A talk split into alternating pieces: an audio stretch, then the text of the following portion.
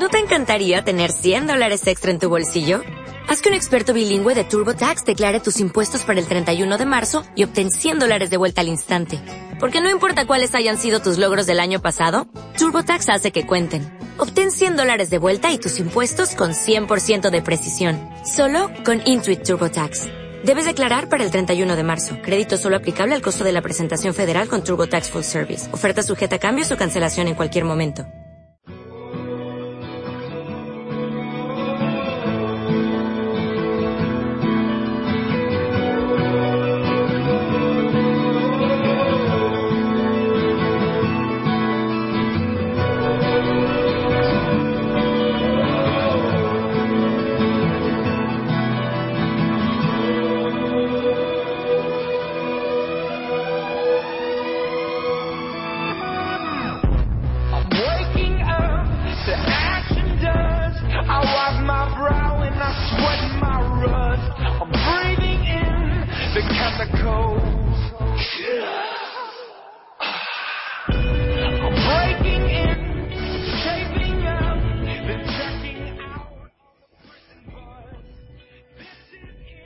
Freakies, bienvenidos al nuevo programa de Hello Freaky Podcast. Estamos en la edición 3x10 de cine y series y, y bueno, vamos a comenzar con un programa en el que vais a, a ver análisis de Un amor entre dos mundos, La huésped, Bárbara, Evil Dead 2013, efectos secundarios, En la casa, Parker y La hija de mejor amigo.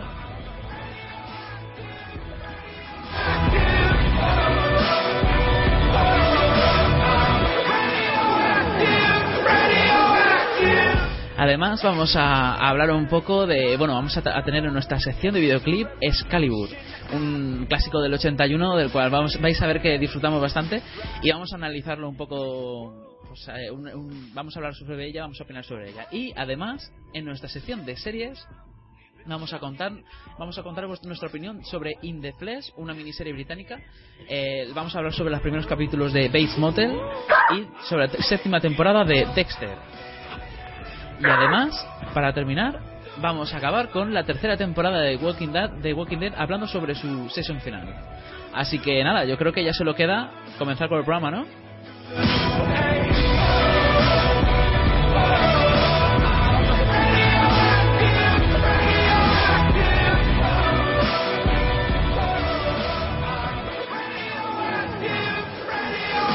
Bien, para este programa pues eh, contamos con un equipo selecto de, eh, de los, entre los mejores frikis entendidos en el tema y empezamos con, con Manuel Callejo, ¿qué tal?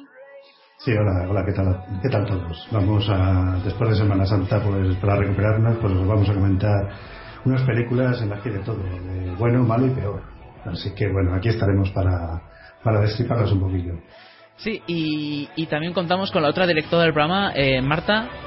¿Qué pasa, chicos? Ya os echaba de menos. ya tienes ganas eh, de grabar. También tenemos con nosotros a un invitado, un oyente selecto desde hace muchos programas que nos ha estado comentando. Habéis oído sus comentarios en muchos programas. Se trata de Nacho Trigo. Hola, buenas tardes. ¿Qué, ¿Tenías ganas de participar en un programa de Hello Freaky? Sí, bueno, quiero daros las gracias por invitarme. y bueno, espero da- eh, entretener al público tanto como yo me entretengo cuando me escucho toda la semana. Pues sí, seguro que ya verás tú cómo te lo vas a pasar genial, la gente se lo va a pasar genial contigo y entre todos podemos aprender de, de tu opinión y de tus aportaciones. Y sobre todo, te vas a, te vas a sorprender cuando te oigas. Sí, sí. Si es que no quiero irme. Pues de todas maneras, eh, ya sabes que eres totalmente bienvenido en futuros programas. Sí, muchas quieras. gracias. Así que nada. Pues bueno, vamos a empezar con el programa. Eh, recuerdo que este es el 3x10 eh, de cine y series. Y que, y que bueno, que es un programa que pertenece a www.hellofreaky.com. Mi nombre es Víctor, el director del programa también junto con Marta. Y nada, ya creo que vamos a empezar con cine. Y con cine vamos a empezar con la, la primera película de la lista que tenemos aquí, pendiente de para hablar, que es Un amor entre dos mundos.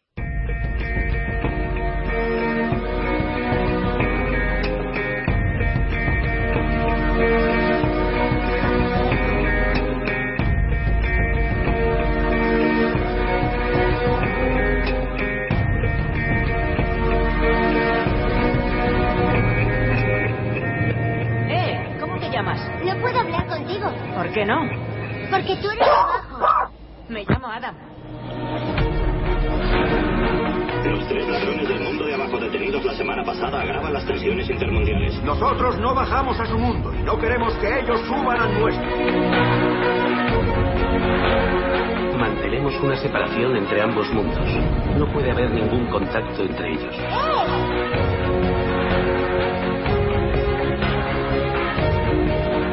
Imagínate si pudiéramos ir donde quisiéramos.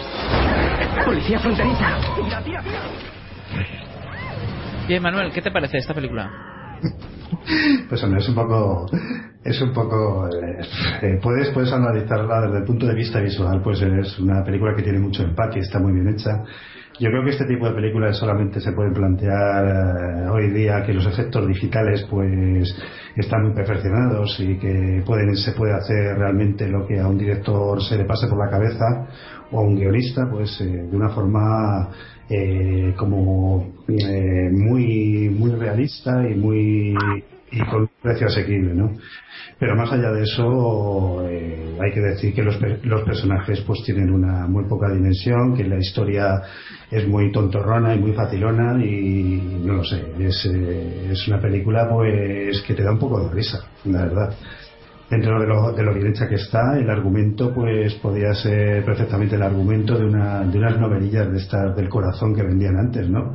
Es una historieta de amor de, de un chico y una chica que cada cual pues vive en un mundo eh, porque el mundo que se plantea en la película el, eh, es un mundo imaginario en el cual un planeta está encima, está junto a otro, ¿no?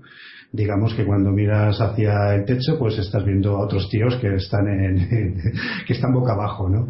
Cada mundo tiene su gravedad y, y- y no se puede saltar de un mundo a otro, ¿no? Está, además que está prohibido incluso intentarlo.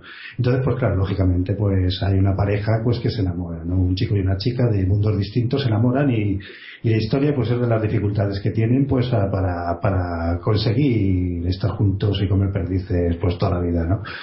Eh, pues el mundo que te plantean pues es un, un poquillo ridículo y bueno, la película pues es muy muy muy tontorrona, ¿no? Eh, está, sale, está protagonizada por Jean Sturges que es además con un corte de pelo como muy muy extraño y muy imposible, te da un poco de grimas según lo está viendo durante toda la película y Kristen Dunst que después de Melancolía parece que la meten en, en dramas planetarios importantes. Y bueno, es una película totalmente olvidable. Eso sí, hay que decir pues eso, que los mundos imaginarios, todos los planos de los planetas y todo eso, pues, pues son muy bonitos. Eso sí que, sí que hay que decirlo. Es una, es una película bastante, bastante tontorrona, bastante prescindible y, y bueno, lo que pasa que sí, que vista en pantalla grande, pues te da un aspecto de gran superproducción. Pero bueno, es, yo qué sé, es eh, totalmente olvidable, ¿no? No sé a vosotros si os parece que se está haciendo un abuso pues indiscriminado de los efectos digitales y que hay películas que parece que solo se justifican en base a ellos, ¿no?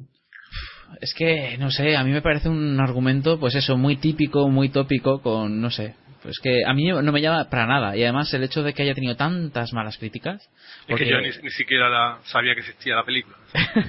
pues eh, digamos que, y es que para colmo, esta película lleva circulando por internet en versión original con subtítulos o sin subtítulos eh, desde hace meses.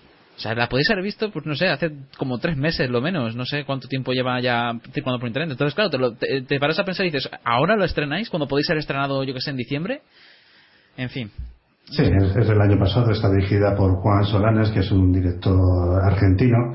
Bueno, de hecho en la película hay varias escenas en las cuales pues los eh, se baila el tango y hay algún nombre en español, para hacer referencia pues a, al origen argentino de- del director, pero no sé, es me, me cuesta mucho pensar cómo han vendido esta película, ¿no?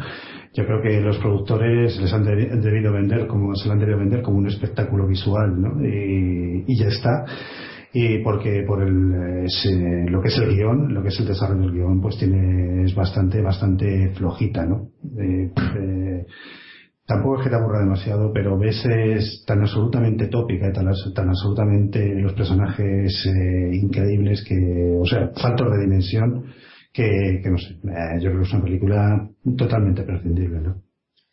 Sí, sí, no sé. Yo la verdad es que no la vería. De hecho, no la he visto. Marta se la vio y, y parece que, le, que también opinaba que estaba súper mal hecha, que estaba todo mal hecho, que el guion estaba mal, los actores no estaban muy allá. De hecho, Kristen Dunst parecía un poco perdida y, y lo que es la historia en sí, la- es que es una, la típica película que tú lo ves y no, no, no puedes evitar ver nada más que fallos. Porque son 60 millones de presupuesto. Pero es que ya aparte del presupuesto, no hace falta mucho presupuesto para hacer una historia buena. Sí, bueno, quizás esté orientado un poco a la moda crepúsculo, ¿no? De, de película adolescente romántica que quizá con ese público pues piensan que haciendo ese tipo de películas más orientadas quizás a la ciencia ficción puedan también atraer a- al cine a adolescentes y bueno, el típica, la típica personas que van a ver esas películas. Sí, yo creo que tienes toda la razón, Nacho. Yo creo que el planteamiento es totalmente infantil, bueno, infantil, adolescente, ¿no? Es em, eh, buscar una historia de amor imposible, ya un Romeo y Julieta mm, juvenil, aunque bueno, ya van, eh, sobre todo Kristen Dunst ya va teniendo más... ya, sí. Pero bueno, Madurando, sí. eso sí, es curioso ver que te pones, te entras a trabajar a una, se ve un recinto muy grande y el techo está lleno de tíos trabajando pues boca abajo y cosas de esas, ¿no? Esos son, pues, son llamativos y bueno, hay que decir que está muy bien hecho, ¿no? Y todos los efectos de, de que unos van boca arriba, otros boca abajo y cómo, cómo pasan de un plano a otro, pues hombre, eso está muy bien hecho todo, ¿no? Eso no hay que decir que desde el punto de, de vista visual, pues, pues tiene bastante empaque, está, está bastante bien, ¿no? Pero vamos, de ahí hay un poco ya que echar el freno a sus virtudes porque no tiene, no tiene muchas más. Bueno, pues seguimos con, con una película que se llama Bárbara y de la cual vamos a escuchar un momento el tráiler antes de, de- de opinar sobre ella.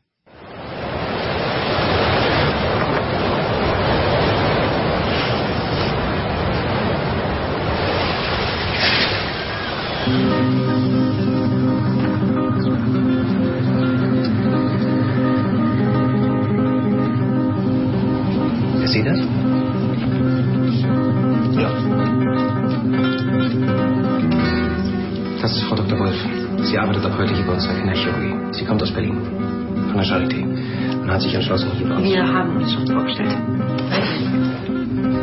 das Geld bekommen? Du musst das Wasser nicht reinpacken. Bien, Manuel, ¿qué opinas? Bueno, pues es una película, me ha parecido interesante, me ha parecido una película pues bastante, bastante, bastante aceptable, ¿no? Los alemanes, la verdad, cuando han tratado el tema de, de las dos Alemanias, ¿no? En películas que me vienen a la mente, como Goodbye Lenin o La vida de los otros, pues ya habían hecho unas películas muy bastante, yo creo, desde el punto de vista, desde todos los puntos de vista, tanto argumental, cinematográfico, como, como eh, interpretativo. Los actores me parecían de- que estaban ra- rayando a un nivel altísimo.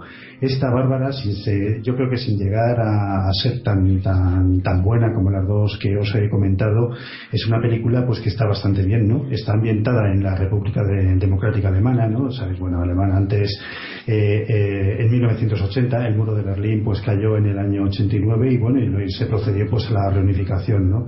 de las dos Alemanias, que como recordaréis, pues una estaba pues eh, dominada, digamos, por el este y la otra pues era pues eh, del oeste, ¿no? O sea, eh, una era socialista y la otra era capitalista. Pues esta, bueno, pues ocurre en el lado, digamos, socialista de, de Alemania.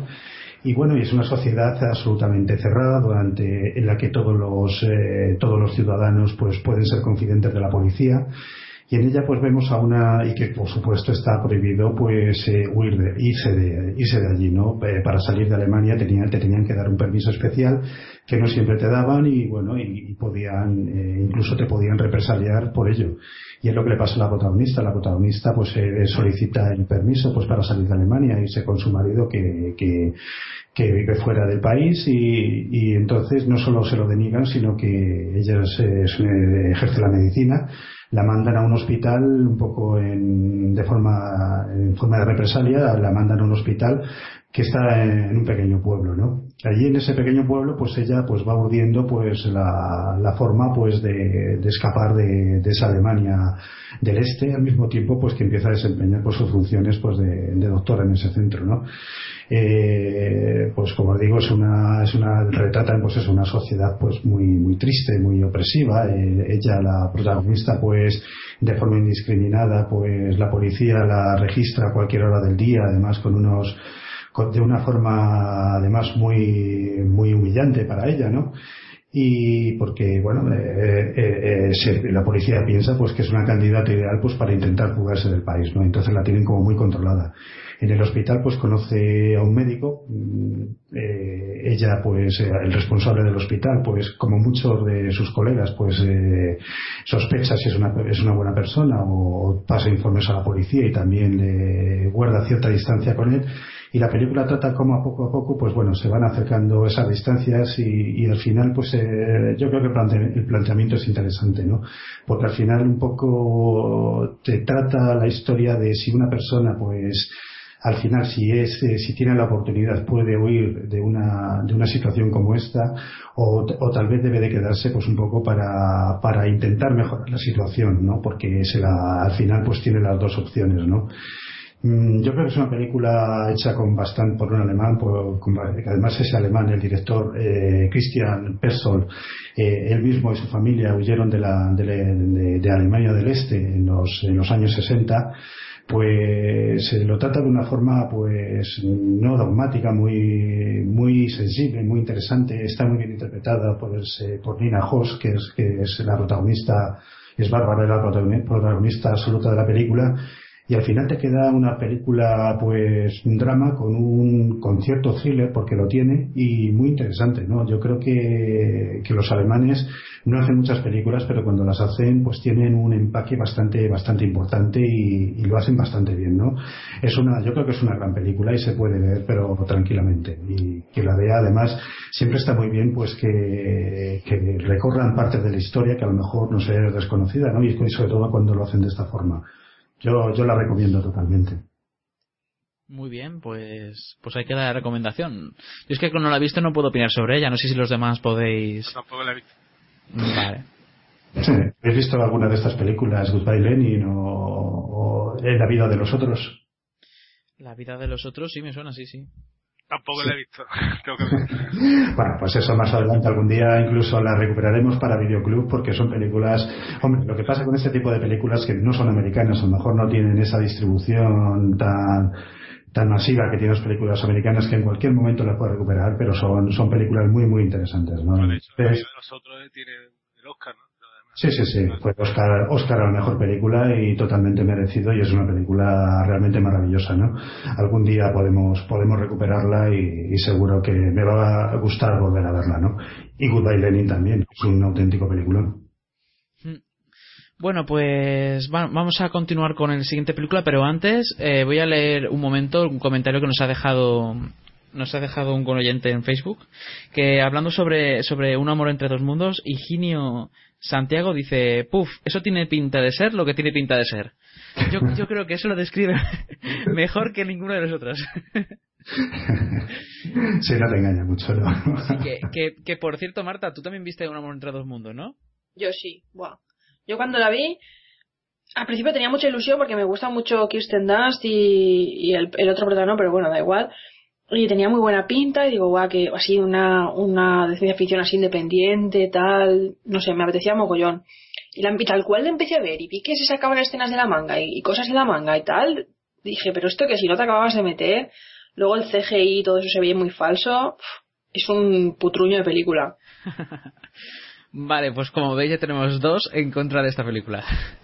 Pues vamos a continuar con nuestra otra película que no es precisamente mejor, que es La huésped, o también como es conocida en inglés, The Host. ¿Qué dices? Es el peliculón del año. Si hace ruido, te mato. No puede ser.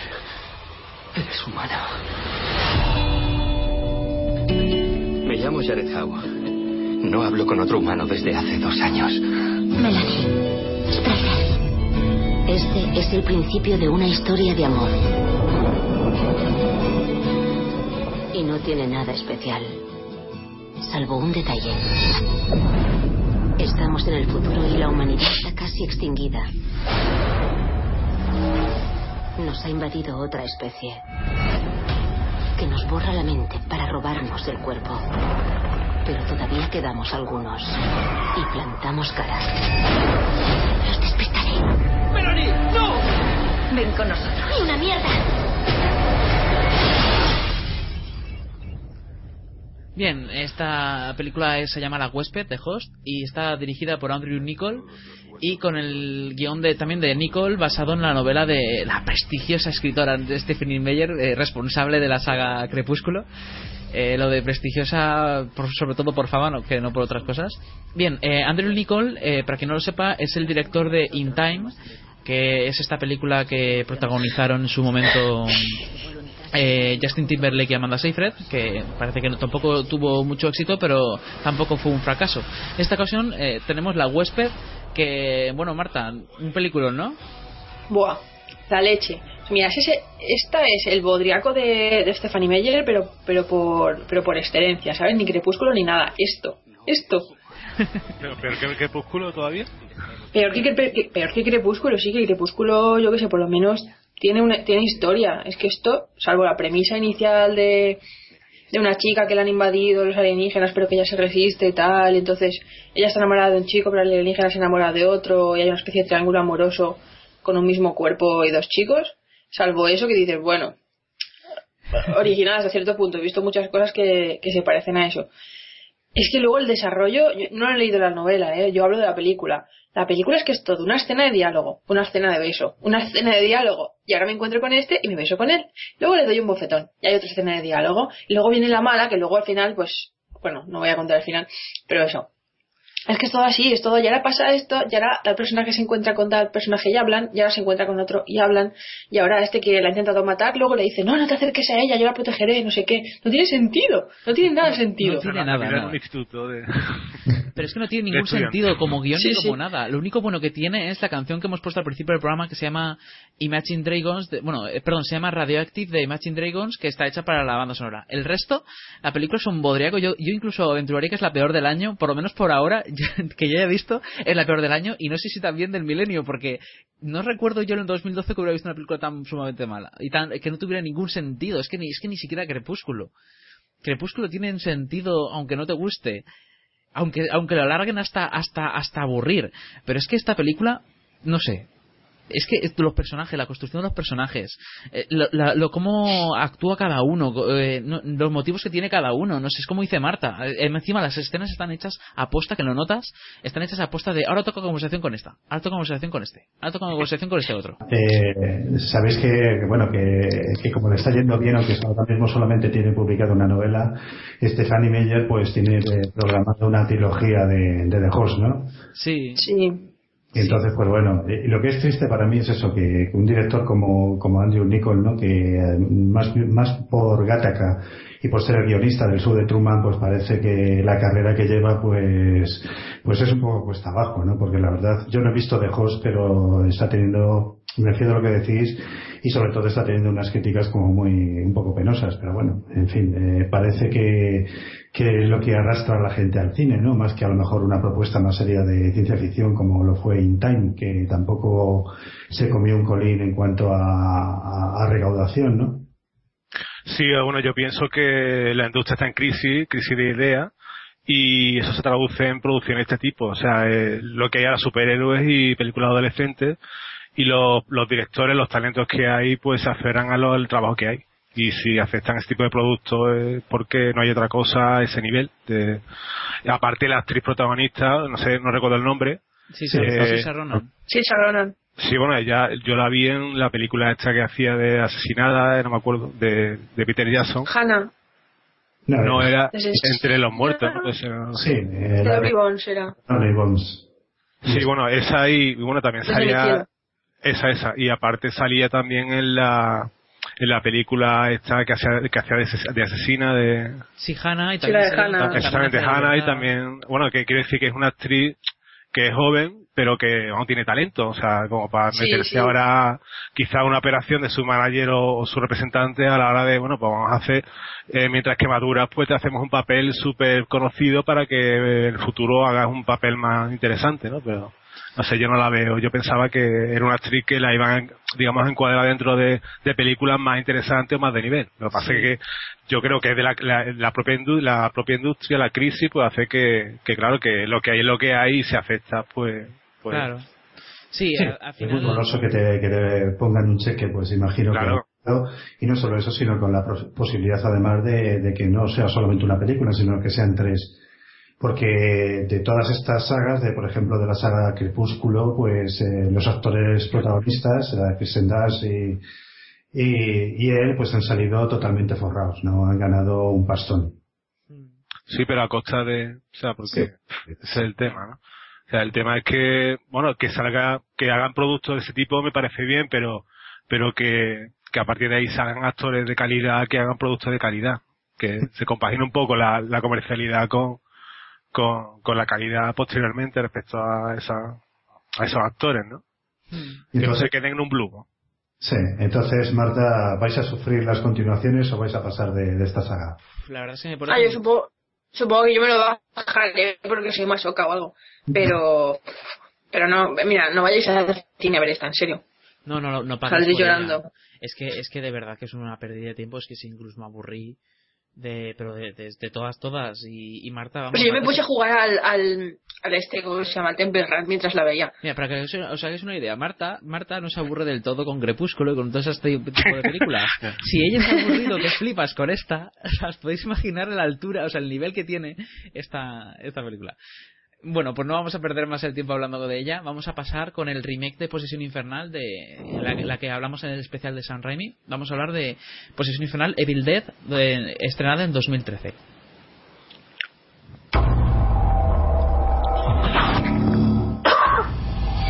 Mamá no habría querido ver la cabaña así. Uh, ¿Eso es sangre? ¿Qué es esto? No deberíamos haber tocado nada.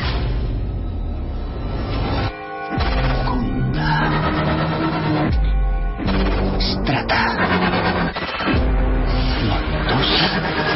Honda. Vamos a morir esta noche. He leído un pasaje de ese libro. He liberado algo maligno.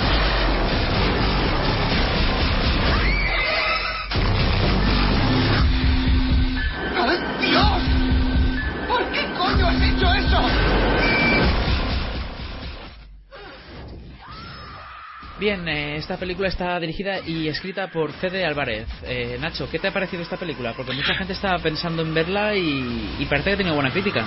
Sí, ha tenido buena crítica. eh, lo que pasa es que, desde mi punto de vista, digamos que la limitación que tiene es el propio concepto de remake, ¿no? Yo Sí. esperaba eh, pasarlo bien, que de hecho lo he pasado bien, pero buscaba la chispa, la originalidad que, que tenía la primera.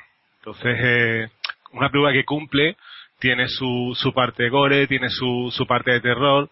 Lo que pasa es que cuando terminas de verla, mm, te quedas con un poco un sabor de que, de buscar algo más, ¿no?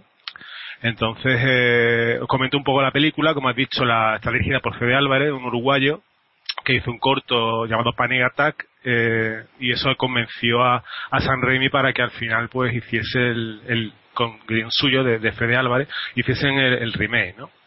Eh, está interpretada por varios, son unos cinco actores, son grupos de jóvenes que lo pasarán, lo pasarán canuta.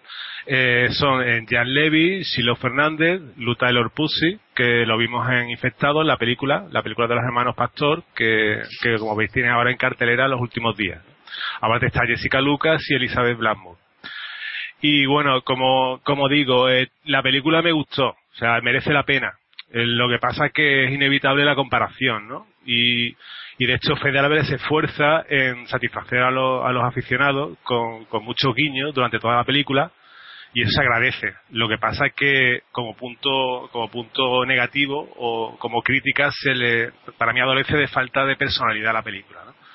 Y claro, durante toda la película echas de menos a, a Bruce Campbell, ¿no? Y echa de menos el, el gamberrismo, echa de menos el, el humor negro, negrísimo de esos, de esos demonios, ¿no? Que en esta película parecen como zombies, ¿no? O sea, yo creo que se mueven lento, dice la típica frase, me voy a comer tu alma, etcétera, pero que echa de menos esa, ese, eh, gran guiño, el, el payasismo que tenían los, los demonios de la, de la primera parte.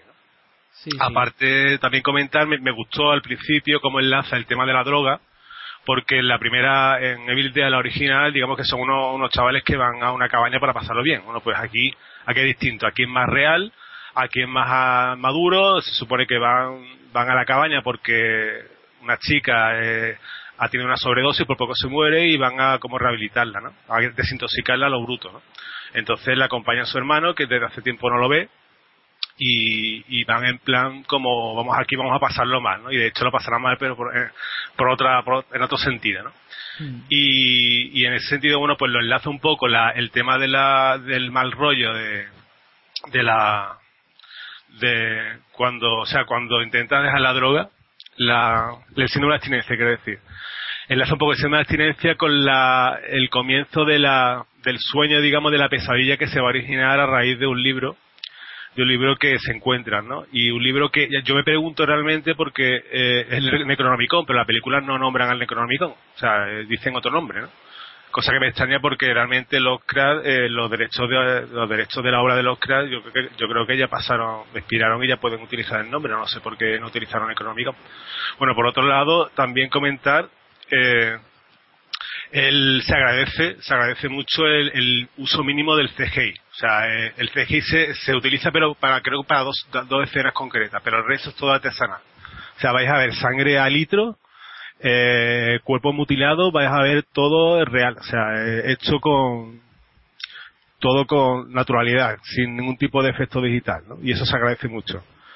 Eh, como digo el, el, el gore está está bien bien colocado en todo momento, eh, la tensión, el ritmo es bueno, a pesar de que estás viendo la misma película que se hizo en los años 70, principios de los 80, y lo que también me gustó mucho fue la, la ambientación, ¿no? O sea, cuando llega, cuando llega el grupo de jóvenes a la, a la casa, a la, a la cabaña, o sea, lo estás viendo y realmente estás viendo la misma cabaña, el mismo bosque que veías en la película, en la película de Raimi. El interior de la casa todo está muy, muy, la escenografía es excelente, o sea, es muy buena. Y, y ya por último comentar que lo que el Necronomicon cuando me refiero al libro eh, me hace gracia porque porque parece un Necronomicon para Dummies, ¿no? O sea, es que está lleno de, de, fo- de fotografías, está lleno, parece un cómic hecho para, para que entienda lo que hay que hacer en los casos de que llegue un demonio, ¿no? O sea, el original pues era un texto lleno de, de frases en latín, de era extraño y lo interesante era que no sabía realmente lo que ponía. Bueno, pues aquí en, en este libro pues parece un TV, ¿no? Te lo lees y empiezas a ver lo que hay que hacer en cada momento. Y, y para terminar eso, eh, lo que he dicho es una película, mm, si buscáis eh, algo gore realmente, algo que, que impacte, eh, podéis ver el, el nuevo cine francés de, de terror, o sea, por ejemplo, eh, películas como El Interior, eh, podéis ver las películas de Alexander Aja, eh, Alta Tensión, podéis ver Frontiers, eh, si queréis algo fuerte, gore, que digamos que te, cho- que te, que te impacte, ¿no? Pero si buscas algo realmente es un remake, ¿no? O sea, buscas algo que, que te intente hacer recordar, pero que no sienta lo mismo eh, como cuando viste la primera vez eh, Evil Dead, ¿no? Entonces, eh, como, como comento, es una película que, que para los fans satisface a los fans, pero no, no llega, no llega a convertirse en algo, en algo soberbio, en algo realmente original. ¿no? Bueno, pues sí, por otra parte, sí, sí que es cierto que han tenido bastante cuidado a la hora de ser respetuosos con el original, básicamente porque el mismo Raimi y Tappert y Campbell estuvieron eh, estaban involucrados en la preproducción. De hecho, como bien explica Álvarez, dice mu- estuvieron muy implicados. De hecho, tuve la oportunidad de pasar una semana con Bruce en su casa de Miami. Estuvimos un montón de tiempo todos juntos. Hablamos mucho sobre la película y lo que íbamos a hacer.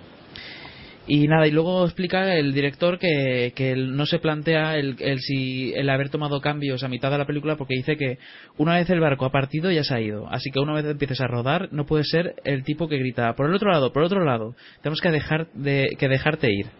Y por último, también mencionar que en esta película se ha, se ha utilizado una cantidad exorbitada de sangre eh, falsa porque se ha utilizado 190.000 litros de sangre, hasta el punto de que este director, que es, famoso, es conocido o, le conoce su equipo, porque siempre pide más sangre y siempre pide más sangre, porque piensa que en cualquier película gore o de miedo tiene que alcanzar cierto toque, cierto tono de, de litros de sangre. Sin embargo, en esta ocasión llegó un momento en el que el clímax de la película eh, llegó a decir, eh, dijo exactamente, vale, eso es demasiada sangre. Y todos dijeron, wow, es la primera vez que te oímos decir eso.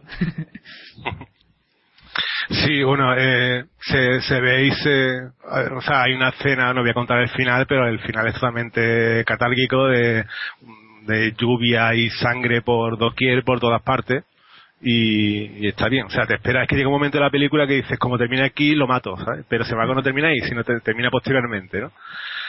Y eso es lo, que os digo. Eh, sí, está bien, merece la pena, pero si ya si buscas algo especial, buscas algo original, buscas algo que te que te emocione o que o que te haga reír, que tal, pues no, porque es que vas a ver una, una, una película hecha con, digamos, con una vía, o sea, va en una sola dirección y va cogiendo de lo que ya hizo el anterior, ¿no? O sea, como he dicho, es un, es un poco cobarde en ese sentido, y es que no le queda otra porque tiene que respetar a la, la, obra original, ¿no? Y yo lo que, tras ver la película, como decía, lo que espero es, bueno, que llegue ya Evil Dead 4, que llegue ya San Raimi, que haga algo, algo entretenido, algo, algo original y, y que tenga gracia, ¿no? Porque, en esta, esta película, como he dicho, es entretenida, pero, pero le falta, le falta el humor, ¿no? Le falta la, la chispa, le falta la mala leche, la mala leche en el sentido humor negro que, que tenía la primera. Mm. Sí, Es que habitualmente en estas, en estas películas a mí me da un poco de pereza verlas, aunque sé que te vas a encontrar con una película pues bien, bien hecha, porque bueno, te, puede pasar también con, con la nueva versión que hicieron de Viernes 13 o también la de Pesadilla en el Street que ahora mismo, bueno, hay otros medios, se puede hacer de otra manera, generalmente las van a hacer con más dinero que hicieron las películas anteriores, pero nunca te van a impactar tanto como, como las otras películas que, que tampoco están mal, ¿no? Están bien como están. La ves únicamente un poco como una operación pues monetaria, ¿no? Pues para sacar dinero y, y es un poco lo que tira para atrás, ¿no? Pero bueno, yo imagino que estando San Remi la producción por lo menos eh, digna tiene que ser, ¿no? Sí, es digna, sin duda. Eh, de hecho lo recomiendo. Es un buen, pasa un buen rato. Y, le han intentado hacer atemporal para que no se pudiera reconocer si está en el 70 o en la época actual. O al menos lo han intentado dentro de lo posible con elecciones de vestuario totalmente, pues eso, que se pueden aplicar a cualquier década. Y de hecho se está comentando por ahí que están pensando Sam Raimi y compañía en tenerla como si fuera una película más de la saga en sí. Que no sea un remake, sino que forme parte de la saga. Sí, comentó, comentó Bruce Campbell en una, una convención que, que posible, quizá a lo mejor harían, por un lado, Evil Dead 4 y por otro lado Evil Dead Remake 2. Entonces, sí, tiene un poco, tenemos eh, sobredosis de Evil Dead. Madre mía, yo creo que sería demasiado. Bueno, continuamos con otra película totalmente distinta eh, que se llama Efectos Secundarios. en inglés se llama Side Effects y vamos a escuchar su tráiler. Todo en él me gustaba. Sus manos, su olor. Me enamoré perdidamente. Conseguiré que todo vuelva a ser como antes. Te lo prometo. Lo haré. ¿Te acuerdas de esta belleza? Hola. ¿Cómo te encuentras ahora? Ahora por fin duermo. Tengo más energía. Hacemos el amor. El que fabrica este medicamento se va a hacer de oro. Urgencias, dígame. Necesito ayuda. Han matado a alguien.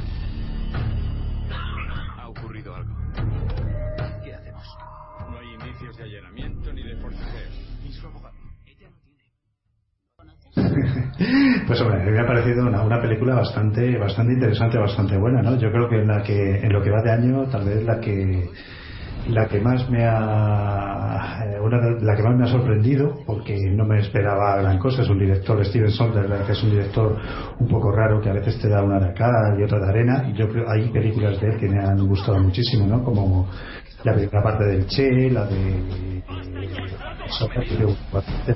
también me gustó eh, pues eh, Traffic sobre todo. Yo creo que es mi película favorita de él que yo creo que es una película impresionante.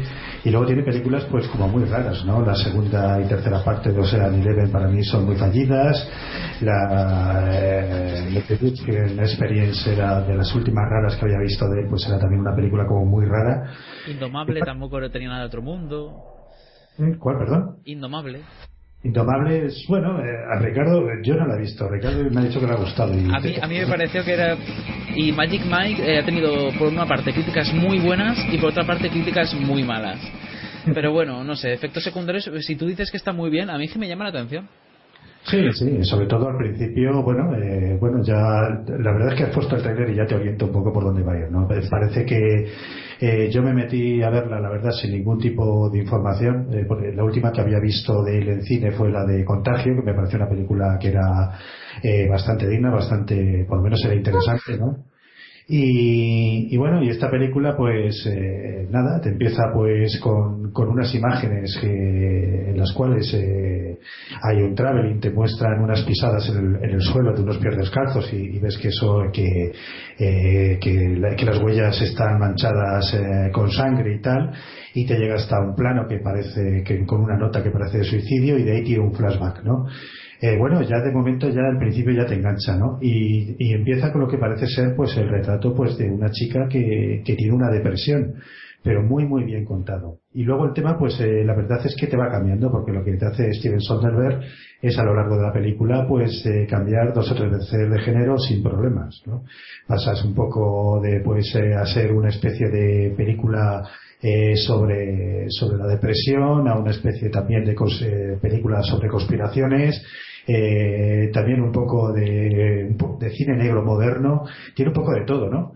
Y la verdad es que lo hace bien, está bien, todos los elementos están bien mezclados, tiene también un reparto muy muy bueno, está Jude Love, que yo creo que es de los mejores papeles de interpretaciones que le he visto, está Rooney Mara que está, está a la par, lo hace fenomenal, Channing Tatum pues hace, no lo hace mal, pero hemos tiene un papel pues, eh, pues más breve y Catherine Zeta-Jones que está muy bien, ¿no? Eh, algunos de ellos ya habían trabajado con Soderbergh otras veces y, me parece una película muy muy sorprendente pues porque por ese tiene un aire un poco casi a lo ¿no? Es muy, me parece muy original, ¿no? Steven Soderbergh yo siempre lo he considerado pues el típico cinéfilo, pero que además se domina en medio, ¿no? Yo creo que podría, es un tío que te podría hacer la película que diese la gana, lo que pasa que a veces las películas que le dan la gana de hacer, pues a lo mejor no te gusta verlas, no son las que te gustan, ¿no? Pero el tío controla muy bien lo que es el cine, lo que es el lenguaje cinematográfico, además él mismo fotografía sus películas ahora mismo con texturas digitales y además lo hace con seudónimo, ¿no? No sé por qué, pero vamos, el tío lo hace así y bueno, es una película muy apreciable. Yo creo que a mí me ha gustado un montón y yo la recomiendo, ¿no? Sobre todo si, en fin, si te gustan todos estos géneros que te he contado, es increíble, pero cierto, lo mezcla y además el tío, yo creo que le sale bien, ¿no? Siempre se la checa también un poco que es un director un poco frío, ¿no? Sus películas tienen siempre un aire como medio documental sí. y, sí. bueno, pero, pero yo creo que para algunas cosas le viene bien, ¿no? Eh, también hay otro director que es así, que es Fincher, que también puede eh, pecar también un poco en principio de frío, ¿no? Y le salen las películas muy redondas y yo creo que Soderbergh metido en ese, en esos regionales, el tío sale, sale perfectamente y yo creo que tiene cierto mérito haber mezclado tanto, tanto, tanto ingrediente que no se le haya cortado el, el, el plato al final, ¿no? Le ha salido bien. Yo, yo lo recomiendo totalmente. Sí, pero Manuel, en, el, el tráiler parecía tener la impresión, no lo sé, que se, convertir, se iba a convertir un drama en una película de juicio, ¿no? Pero no. Sí, es que tiene de sí, todo. Tiene de todo. es que tiene de todo, ¿no? Sí, sí, porque además, bueno, eh, el, la verdad es que el arranque es muy, muy curioso porque te está contando cómo una chica de, está cayendo en la depresión, cómo, cómo acude eh, después, bueno, de, eh, aunque sea decir alguna cosa, no me gusta mucho reventar esta película, ¿no? Reventar muchas cosas de esta película, pero está al principio, ¿no? Se intenta suicidar y entonces, pues bueno, eh, te empieza a hablar un poco de la industria farmacológica norteamericana en la cual parece que te están vendiendo, medicando hasta por cada por cada tipo de cambio de, humor que tengas o cada, vez que sientas algo que piensas que no debes de sentir, siempre hay un medicamento que parece que te puede ayudar a, sobre- a- sobrellevar cualquier cosa que te pase a lo largo del día, ¿no? Y te empieza un poco a hablar de la industria de, de esa industria, cómo esa industria eh, a través de médicos privados accede pues a, a pacientes, cómo experimentan con ellos. Eh, luego lo, te lo mezcla todo con un juicio, en fin, es, es una es una trama luego te puedo decir que compleja pero no te pierdes en ningún momento ¿no? y no es tedioso no es, no es para nada para el espectador eh, fatigoso eh, seguir pues todos los vericuetos que te va todas las curvas que te va poniendo poniendo la historia y al final termina siendo pues una película muy disfrutona ¿no?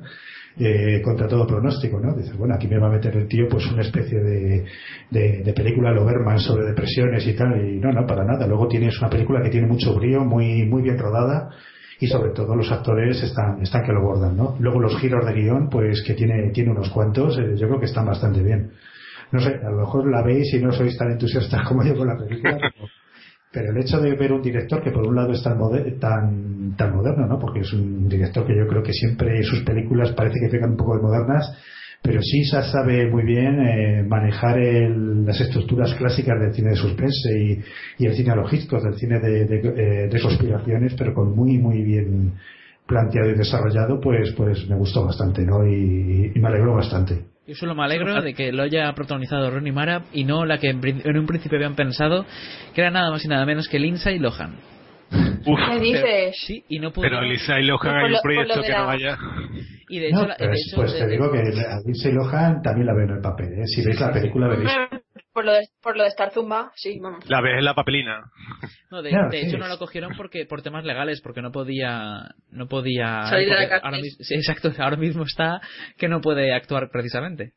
Sí, lo, lo que pasa que, bueno, Steven Soderbergh es un, eh, sus repartos, si veis las películas, los repartos que tienen sus películas son, eh, están generalmente muy, muy bien eh, escogidos y les saca bastante partido a sus actores, ¿no? Y si Ahora, luego- la anterior, perdón, la anterior era, hemos trabajado con, con Sasha Grey, ¿no? La sí, sí, actriz, la actriz porno la actriz porno, sí. Es una, es una película rara porque es una película muy fría, muy pausada y pff, te desconecta un poco, pero no puedes decir que esté mal hecha, ¿no? Está, está bien. Lo que pasa que tampoco te llega, digamos, a apasionar, ¿no? Pero bueno, habéis visto películas que cuando, incluso cuando ha tenido películas que con gran número de estrellas, como la, sobre todo a mí me gustó la primera de Ocean Eleven, o la primera película del Che, el tío lo saca, saca mucho partido a sus, a sus actores. Bueno, pues continuamos con la siguiente película que se llama En la casa, en la casa, pero es bueno, su nombre original está en francés, que es Dans la, Dans la Maison. Este año tendremos la oportunidad de estudiar a los grandes autores de la lengua francesa. Y sobre todo tendréis la oportunidad de expresaros, de contar historias. Cero, tres, vaya. ¿Tan malos son este año? Es la clase más nula de mi vida. Escucha esta. El sábado me comí una pizza y vi la tele. El domingo estaba cansado. No les pedí un poema en versos alejandrinos. Les pedí que me contaran su fin de semana. El sábado fui a estudiar a casa de Rafael Artol. Eché un vistazo a la casa. Cuando un olor me llamó la atención. El inconfundible olor de la mujer de clase media. ¿No te escandaliza que un alumno de 16 años escriba algo así? No, no, no me escandaliza. Bien, esta película está dirigida por François Ozon y cuenta como guionista a Juan Mayorga y bueno y a, y a- y a sí mismo para escribir una, una historia que está protagonizada por Kristen Scott Thomas, Fabrice Lucchini, Denis Menochet, Emmanuel Segner y, y bueno y Ernst Umhayer. La verdad es que la, la mayor parte del reparto no es muy conocido, salvo Kristen Scott Thomas y el protagonista de mm, ¿cómo se llama la película esta? Marta. Los veo haciendo... Eh, intocable. Sí, intocable, exacto, sí. Que no me salía el nombre. Bueno, eh, igualmente no, no acuerdo cómo se llama el actor. Creo que este es puede ser que sea Denis Menochet. No, no Denis Menochet es el, el padre del, del, del vecino. Bueno, el caso es que el caso es que esta película de qué trata, ¿verdad? Pues trata de, de un chico que, que, es, que empieza eso escribiendo lo que pasa cuando va a casa de su amigo y se da cuenta de que puede ser intruso de, de su casa, de, por- de casa Solo con que, bueno, pues conseguir que lo inviten y eso. Y el, y el chaval lo que pasa es que tiene un don para escribir, el profesor le ayuda a escribir, pero, pero el chico no puede escribir si no se mete en la casa de- del compañero. Y bueno, empieza una especie de atracción por la madre y una especie de obsesión por entrar en la casa del compañero, sumado a, a la relación que va trabando con el profesor y con las dificultades de matrimonio que tiene el profesor y tal. Y está bastante interesante. Además es un homenaje a varios, a varios autores franceses como Flaubert y el profesor lo va comparando con algunos de ellos y, y de eso se trata en general. Mm. Que por cierto nos hemos equivocado, pero no se trata del protagonista de no se trata del protagonista de Intocable, se trata de Fabrice Lucini, que ha aparecido por ejemplo en Las chicas de la sexta planta, en Asterix Obelix al, al servicio de su majestad y, y bueno y París y la, la, la fil de Mónaco entre otros. y no sé qué será en Intocable. No, no es el que sale en Intocable. ¿Vale? No, nos equivocamos cuando la vimos. bueno, esta película es una, una película muy interior- interiorista, diría yo, ¿no? Pues, de hecho, ya el nombre lo tiene todo, en la casa. Trata de la casa. qué ocurre dentro de una casa, en una familia de clase media, visto desde el punto de vista de un niño que no, que, de un chaval que no tiene familia, o al menos no tiene una familia normal, y que, que lo que quiere es ver qué pasa dentro de ella y, y incluso ver cómo pas- qué sería si él perteneciera a esa familia. Y mientras eh, se lo va es- escribiendo de una forma que, por cierto, engancha bastante, eh, en versión así como si fueran cortes de, escena, eh, se lo va enseñando al, al profesor, le va escribiendo como trabajos y el profesor pues le va corrigiendo y se lo va contando también a su mujer. Y poco a poco, pues vemos cómo, por una parte, eh, cómo evolucionan y cómo hace evolucionar también, que no se sabe si es verdad o no, hasta qué punto, dónde empieza la, eh, termina la realidad y empieza la fantasía eh, de todo lo que va contando el chico. Por otra parte, vemos el reflejo de toda esa historia en la misma vida del profesor. Y por último vemos que cómo se entrelaza todo justamente justo al final con un montón de giros totalmente sorprendentes. A mí me gustó bastante. Me pareció una película Ah. bastante buena en cuanto a construcción de personajes, ¿no, Marta? Sí, sí, es muy buena. La verdad que sí. Sobre todo para la gente que ame la literatura y todo eso. Eh, Está- Sí, sí, es y, que, y que ll- llama a la reflexión mucho. Sí, es una película que, llama la reflexión al, cómo son los diferentes, las diferentes familias, diferentes hogares, cómo son por dentro, qué problemas pueden tener, en qué afecta eso al resto de personas de su, de su entorno. No sé, es una película que yo creo que es bastante inteligente y no aburre, aunque parezca mentira con un argumento pues mm, que podría parecer muy pausado. Y yo, por ejemplo, a mí, a, a mí por ejemplo, no me suelen gustar tanto la- las películas que son muy con un ritmo tan pausado y sin embargo esta me ha gustado bastante. Y nada, yo creo que la- se la recomiendo. Os guste o no el cine francés, porque no es para nada raro, está bastante bien. A mí me lo han recomendado varias personas ya y estoy deseando verla. En España se estrenó el 9 de noviembre de 2012. Mm. Sí, aquí Ricardo también nos dijo que, que le había gustado, esta, que la vio en San Sebastián, y le gustó mucho y sí, sí nos la ha recomendado. Así que si la habéis visto vosotros y os ha gustado, pues, pues nada, la, la veremos próximamente. Sí, sí, yo creo que, que es una, una recomendación que a tener en cuenta. De hecho, si tú dices que Ricardo la, men- la mencionó en el especial de San Sebastián, fue en el 3x02, seguramente. Por si acaso queréis escuchar la, la opinión de, de Ricardo al respecto. Spam. Spam, no es, ah, exacto, spam, eso no es spam. vale, bueno, pues nada, continuamos con la siguiente película eh, que se llama Parker y el tráiler suena así.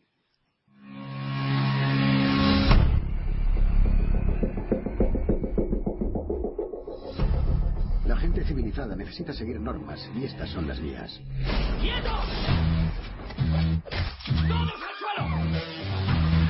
No robo a gente que no puede permitírselo y no le hago daño a gente que no lo merece. Así que tranquilos. Lo reconozco, Parker. Has cumplido. Pero voy a necesitar todo el dinero para el próximo golpe. Hicimos un trato. Si tú fueras tú, ¿qué harías con un tipo como tú? Matarle mientras pudiera.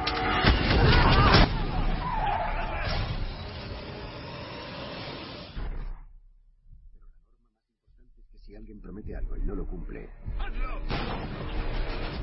me aseguro de que lo lamente. Bien, esta película está protagonizada por Jason Statham, como habréis podido ver la- en la voz protagonista, y también por Jennifer López. Y nada, Nacho la ha visto y nos quiere hablar sobre ella. Sí, eh, Parque es una adaptación, en teoría, de la obra de, de A quemarropa de Donald Wesley, con el seudónimo de Richard Stark. Eh, y bueno, fui a verla el jueves, la vi solo en el cine, no había nadie. y bueno, la película está dirigida por Tyler Hafford, que es un director que bueno tiene películas en su haber como El abogado del diablo, Ray, Eclipse Total. Y el guion es de John, E- John J. McLaughlin. ¿no? Entonces, eh, el guion comentar un poco que, eh, más que ser una adaptación de lo que es la obra de, de Wesley, es eh, parte de la base de la, de la obra, ¿no? Pero luego hace un- algo totalmente distinto. Y es lo que un poco salió un poco del cine cabreado en ese sentido, ¿no? Un poco engañado. Esperaba un poco la, lo que es la, la obra original, o si no con algún giro, o, pero me encontré con una cosa completamente distinta, ¿no? Entonces, eh, ¿me escucháis? Sí, sí, sí, te escuchamos, sí, sí. Entonces, eh, os comento un poco los intérpretes. Eh, como has dicho bien, Jason Statham, como sabéis, es, es el hijo soso de, de Bruce Willis. Luego está Jennifer López, que enseñando palmito. Eh, un Nick Nolte que realmente está ahí por, no sé por qué está, porque no se entera de, nada. O sea, le han puesto ahí como de reclamo. Y los malos, los, mal- los malos malosos de la película, pues son una serie de actores que vienen de, de series súper conocidas de la televisión. ¿no? Eh, tenemos Michael Chiklis, que es el Big, Ma- el Big McKay de la serie de Chill. Eh, Wendell Pierce, que es el detective de el compañero de McNulty en la serie de Wire.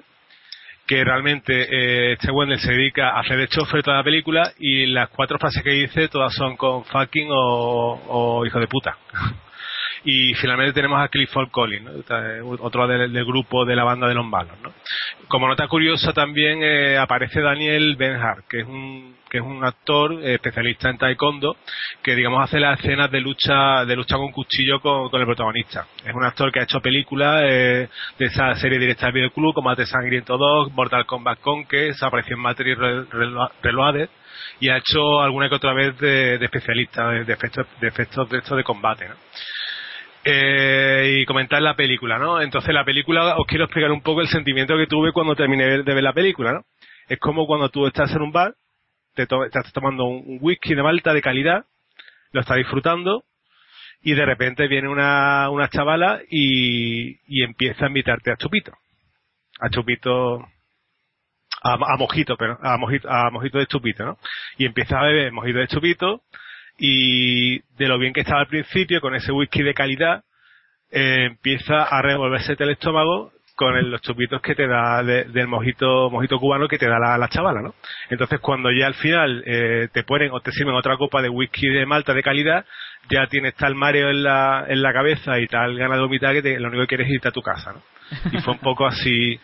En la película es que es tremendo la, la diferencia que hay entre, entre el, digamos, el comienzo, el desarrollo, un ritmo estupendo, acción, la película va suelta, va estupendamente y hasta que aparece ella, aparece la, la, la chica Jennifer López, ¿no? Entonces a partir de ahí como que la- el ritmo se rompe y empieza a contarte una historia, es como si de repente una película de, de Schwarzenegger, eh, de acción, aparece, aparece la Carmen Maura de, de Mujer al borde de un ataque de nervios, ¿no? Y empieza a contarte su historia, la Carmen Maura. Entonces tú Madre dices, "Pff, vamos a ver, te empieza a rayar, ¿no? Entonces esta Carmen Maura, ¿qué pinta Carmen Maura en una película de, de Schwarzenegger, ¿no? Entonces eh, es como en ese momento dices tú, eh, aquí qué han hecho, ¿no? ¿Qué han hecho en el guion, ¿no?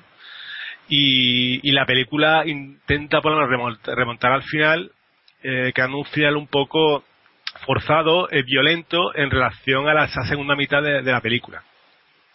Y, bueno, contar un poco el argumento, ¿no? Eh, digamos que la película comienza fuerte, comienza con un, con un asalto a, digamos, un robo a, una feria de esta de pueblo de, de Estados Unidos, consiguen, o sea, roban el dinero, montan un, un de, explota, hacen explotar un- una, una bombona, etcétera. Total, que aún así, a pesar del desastre, se llevan el dinero, ¿no? Y, y claro, toca repartirlo. Entonces, eh, uno de los, digamos, el jefe del grupo le dice a, al Stama Parker, oye, mira que hemos sacado cerca de un millón tal, entonces, eh, vamos a poner todo el dinero para hacer otro pedazo de, digamos, de asalto, de, de robo a una joyería, ¿no? A una, a una joya de que tiene una, una, una mujer rica, ¿no? Entonces, eh, este hombre, el, el parque, ¿no? Que se supone que es también un ladrón, pues dice que no, o sea que porque él es, digamos, el que solamente roba a la gente que se lo merece y tampoco es ambicioso y no quiere compartir el dinero, ¿no? Entonces hay una lucha, un forcejeo en el que sale mal parado Parker y digamos que lo dan por muerto. Entonces, digamos, es un poco el argumento similar, algo un poco similar a lo que es la, la novela de, de Quemarropa. A partir de ahí, digamos que, eh, digamos, Parker empieza, sobrevive tal, eh, se escapa y empieza a coger coche eh, y, digamos, a relacionarse con personas para vengarse, ¿no? Vengarse de, la- más que por el dinero, por la venganza de, de lo que le han hecho, ¿no? Y bueno, lo que comentaba, la película se ve bien, se ve bien, eh, tiene acción, eh, los personajes están, son creíbles, están entretenidas, pero claro, llega el momento en que llega Jennifer López. Entonces Jennifer López es una, hace de una agente inmobiliaria, eh, que no tiene un duro tal, conoce a, a Parker y digamos que ve en él una especie de, de- que le va a salvar de la crisis económica que está sufriendo. Entonces, eh, en ese sentido, pues comentar eso que realmente el personaje es que no, no conecta. Primero que no conectan los dos, porque es que no, no hay química entre los dos y, y ella está como, como en otra película que se ha metido en la película de, de, de Jason Statham, ¿no? Y, y eso hace que, como he dicho, que, que empieza a perder el ritmo, la, la velocidad de la, de la acción y empieza a contarte rollos que tú realmente lo que quieres es acción, lo que quieres es eh, asalto, eh, lucha y te viene esta, esta mujer, la Jennifer López, con su historia que realmente nos de- te desmotiva a la hora de, de seguir la historia. ¿no? Eh, comentar también que, como sabéis, eh, para que una película de acción sea guay, tiene que tener dos cosas. La primera, que la tiene esta, es, son actores de series de televisión famosas. Y la segunda fundamental es que haya un combate, una lucha en un aseo o en un baño. O sea, son dos cosas fundamentales para que una película sea la caña. Aquí también hay una escena de lucha en el baño. Y, y eso también hay momentos de también poco extraño también de un de un robo con, con unos bomberos submarinistas y todo muy también muy esquemático todo como artificio de, de guion hecho para más que para adaptar la obra de, de Donald Wesley para hacer una, una, una película para el máximo público posible. Y eso hace que, que esté un poco sea un poco extraño no un poco artificioso el guion y para que adaptarlo para que haya la puedan ver eh, digamos todo tipo de público no no sea la típica obra de cine negro que solamente sea para los que lean ese tipo de de, de novela o de, o de, o de películas no y poco más, o sea, realmente yo valoraría la película, yo le pondría dos notas. La primera nota sería un 8 y cuando aparece Jennifer López, en adelante le pondría un, un 5. Entonces la media pues un 6, 6 y media. Bueno, pues sí, un resumen bastante bueno de la película. También es, es curioso ver que el director la ha vendido como que ha sido muy muy fiel a la novela. De hecho, En absoluto. Sí, sí, de hecho, de hecho incluso decía que había añadido algunas cosas de su cosecha, cosecha original que hacían que fuera más rico los, los personajes y tal. Pero sin embargo, él decía que, le- eh, que solamente se necesitó basarse en las huellas de Donald Wesley. Decía, leer el material, mantenerse fiel a él y ser respetuoso. Me hubiera gustado que viera el film. Tendrán que ser sus millones de fans los que nos digan si le hemos hecho o no justicia. Pues parece ser que no. Pues en absoluto. Y bueno, de hecho, yo, como sabes, me gusta recomendar, eh, respecto al tema, recomiendo la novela. La novela es cortita. O sea, yo la leí en verano, se lee el momento, en un momento, y habla de un, de un parque nada, que nada tiene que ver con este parque, ¿no? Que interpreta Stanman, ¿no? Que Stanman realmente parece un Robin Hood, ¿no?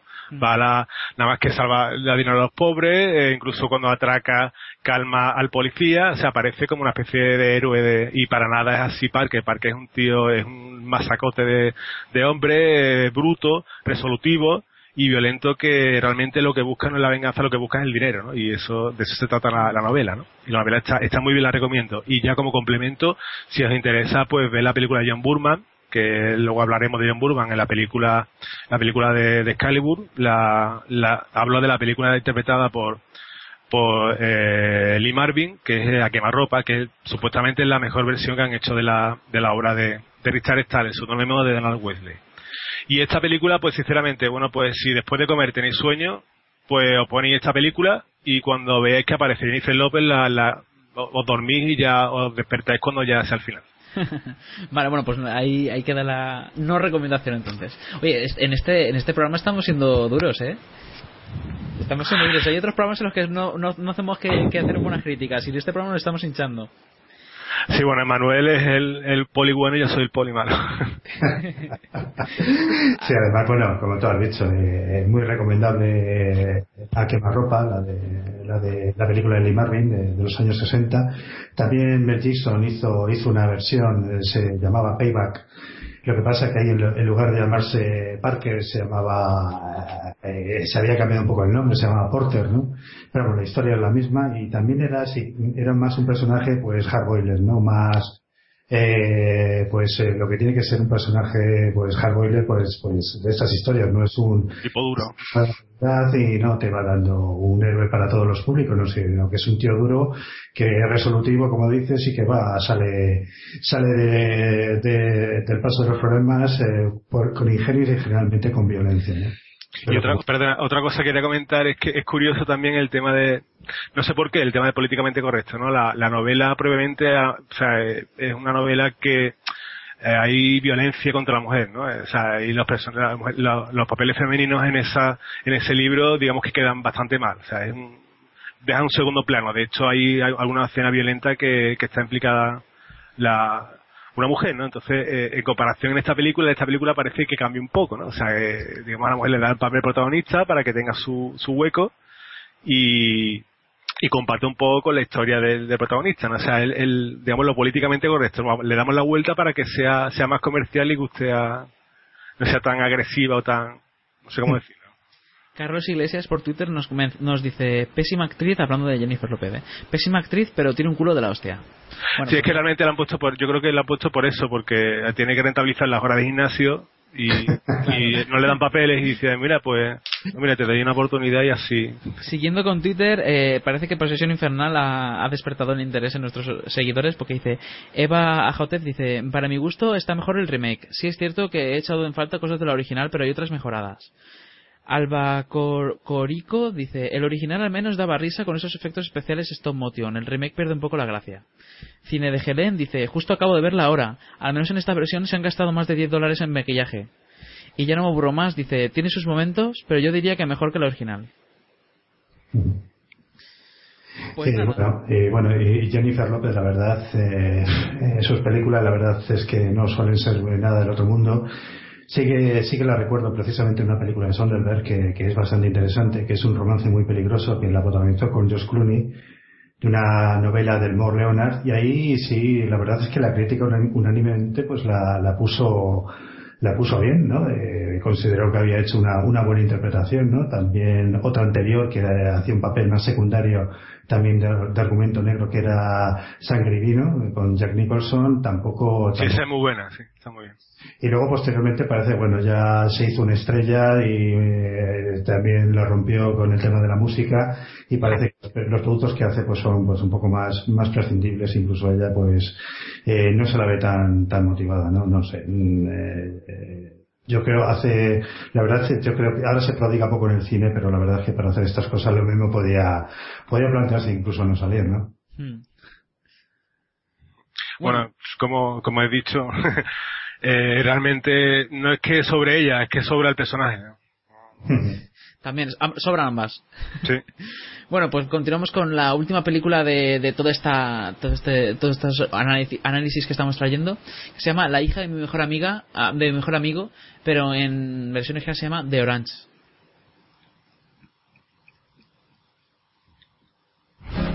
West Orange, Nueva Jersey. Bonito, ¿eh? El de azul es mi padre y el otro es su mejor amigo, Terry, los inseparables. ¿Cómo has conseguido que haya hecho esto? Te abrirá el apetito. Nos vemos en una hora. Crecí aquí con dos familias. Tenemos mucho que agradecer por los clanes Walling y Osto. ¿Quién diría que dos familias podían estar tan unidas? Nina, He vuelto para acción de gracias. ¿Están aquí mis padres? están detrás. Podría decirse que la vida en este lugar es predecible. Voy a salir. Vaya, cariño, estás guapísima. Mamá, déjame respirar. O lo era, hasta que pasó lo que pasó. Bien, esta película está dirigida por Julian Farino y es protagonizada por Catherine Keener, Leighton Mister, Hugh Laurie, Adam Brody y que no es el Adam Brody, el, el- no es no es el, acto- el otro actor es Adam Brody, pero es es el actor que es conocido por ejemplo por haber aparecido en Lovelace y, y bueno, ya le Sankat. Eh, bien, esta película eh, tiene un, un argumento bastante bastante bastante curioso, ¿no, Marta? Sí, el, el que tú dices, el Adam Brody es el niñito este que creo que salía en OC. Sí. Bueno, bueno, tampoco la seguía, así que... eh, La peli esta está entretenida. De hecho, tú no la querías ver, te la reíste. Yo la vi básicamente porque salía Hugh Laurie y yo qué sé. Y Leighton Mister también le tenía cariño de, de Gossip Girl, de cuando Gossip Girl aún era soportable de ver. Y, y no sé, a ver, que para pasar un ratillo entretenido está, está bien, pero bueno, tampoco tiene nada. del Otro mundo. Sí, de hecho se, se rodó en 2011, la película es de 2011, pero la traemos aquí porque se estrenó en diciembre de 2012 en España, el 14 de diciembre concretamente. Y nada, no Bueno, sé. ¿decimos de qué trata? Sí, ¿de qué trata? Pues trata de una chica joven que salía con, con el mejor amigo de su padre. Que ya ves tú también que. Bueno, es que es Hugh Laurie, entonces se le perdona. Y, y, y bueno, y, y qué te pareció la película? La, actu- la actuación de los personajes, Hugh Laurie. ¿Qué te pareció? Pues en su, en su, en su línea, bueno, Hugh Laurie cambia un poco de- del borde de papel del- al, que, al que muchos estamos acostumbrados también de humor y tal. Pero pero él, él lo hace bien y luego Leighton Mister está absolutamente igual que en Gossip Girl. O sea que tampoco, yo qué sé, están bien. Es una película que no se, no se han calentado mucho la cabeza para hacerla, pero entretiene bastante y tiene gags bastante curiosos y originales y te ríes. La verdad es que es una película muy entretenida. Pero por otra parte, tú piensas bien lo que ha ocurrido y prácticamente no te cuentan nada. ¿Qué ha ocurrido? O sea, dura hora y media y perfectamente podría haber durado pues la mitad o tres cuartos, o sea, un cuarto. Mm. Pero bueno, la película está bien, es entretenida, es la típica película que te pones si no tienes nada mejor que hacer, a lo mejor después de comer, que dices, bueno, voy a reposar un poco antes de echar la siesta. Pues, pues Así creo que no la estamos vendiendo mucho. ¿eh? no, Pero no, no, pero es que tampoco queremos Tampoco. venderla. Yo le he puesto un 5, de hecho, en IMDb. Me parece una película que no está mal por, por entretenida, pero es que no tiene nada como calidad, ni como historia, ni como ni los actores aportan nada fuera de lo común. Es una película que totalmente olvidable, pero totalmente olvidable. Para, eso, para esas películas, para después de la siesta, Telecinco y Antena 3 tienen muy bien cogido el punto. Tienen unas películas que son mano de santo. Sí, pues esta yo creo que va de cabeza, ¿eh? va de cabeza a esa selección. Pero bueno, pues nada, la película no tiene, es que no tiene mucho más, no sé qué más decir sobre, sobre ella, salvo que, que están todos bastante pues eh, entretenidos, incluso Hugh Laurie, que aún eh, recordamos que todavía no había terminado con House para cuando grabó esta película, porque fue en 2011, y nada, y eso. Es que yo creo que no, no merece la pena que le dediquemos más tiempo. Si la queréis ver eh, para pasar el rato, pues la veis, y si no, pues no vais a perder nada. Sino que se dice comedia intrascendente, ¿no? Exacto. Muy Como bien. tanta. Yo creo que lo has, lo has definido mejor que, que nadie, sí. Bueno, pues nada, pues yo creo que aquí vamos a acabar la sección de la sección esta de análisis de películas y vamos a pasar a videoclub, comenzando con pues con un clásico que hemos querido traer para esta, este programa con mucha ilusión, porque es- en, mi, en mi caso por lo menos es una de las películas que siempre me han gustado más de cuando era pequeño y me siempre me parecieron pues muy muy bonitas, muy buenas, aunque por otra parte ahora vista más hoy en día me parece un poco me ha parecido un poco larga. Pero bueno, basta ya de, soltar aquí la perorata, vamos eh, se llama Excalibur, es del 81 y vamos a escuchar el tráiler. A wizard's ancient spell. Into the eyes of the dragon and the despair! And the lust of a lord. I must have her. One night with her. Give birth to an empire. Behold! The sword of power. Excalibur.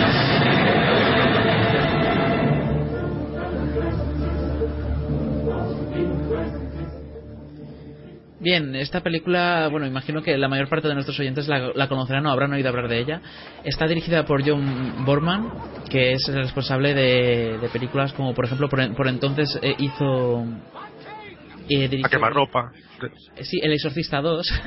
Pero bueno, también La Selva Esmeralda, Esperanza y Gloria, ¿Dónde está el corazón?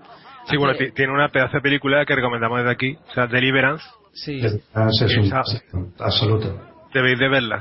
Y ahora mismo está, está en preproducción una película suya que lleva sin dirigir una película desde 2006 con The Tigger Style. Ahora está preparando Queen and Country. Pero bueno, aparte de estar dirigida por John Bur- Burman, cuenta con protagonistas con Nigel Terry como King Arthur, como el Rey Arturo, eh, Helen Mirren como Morgana, y bueno, y Nicholas Clay, como Lancelot, Cherry Lungi como Gu- Guinevere, que es Ginebra, y, y Nicole Williamson como Merlin.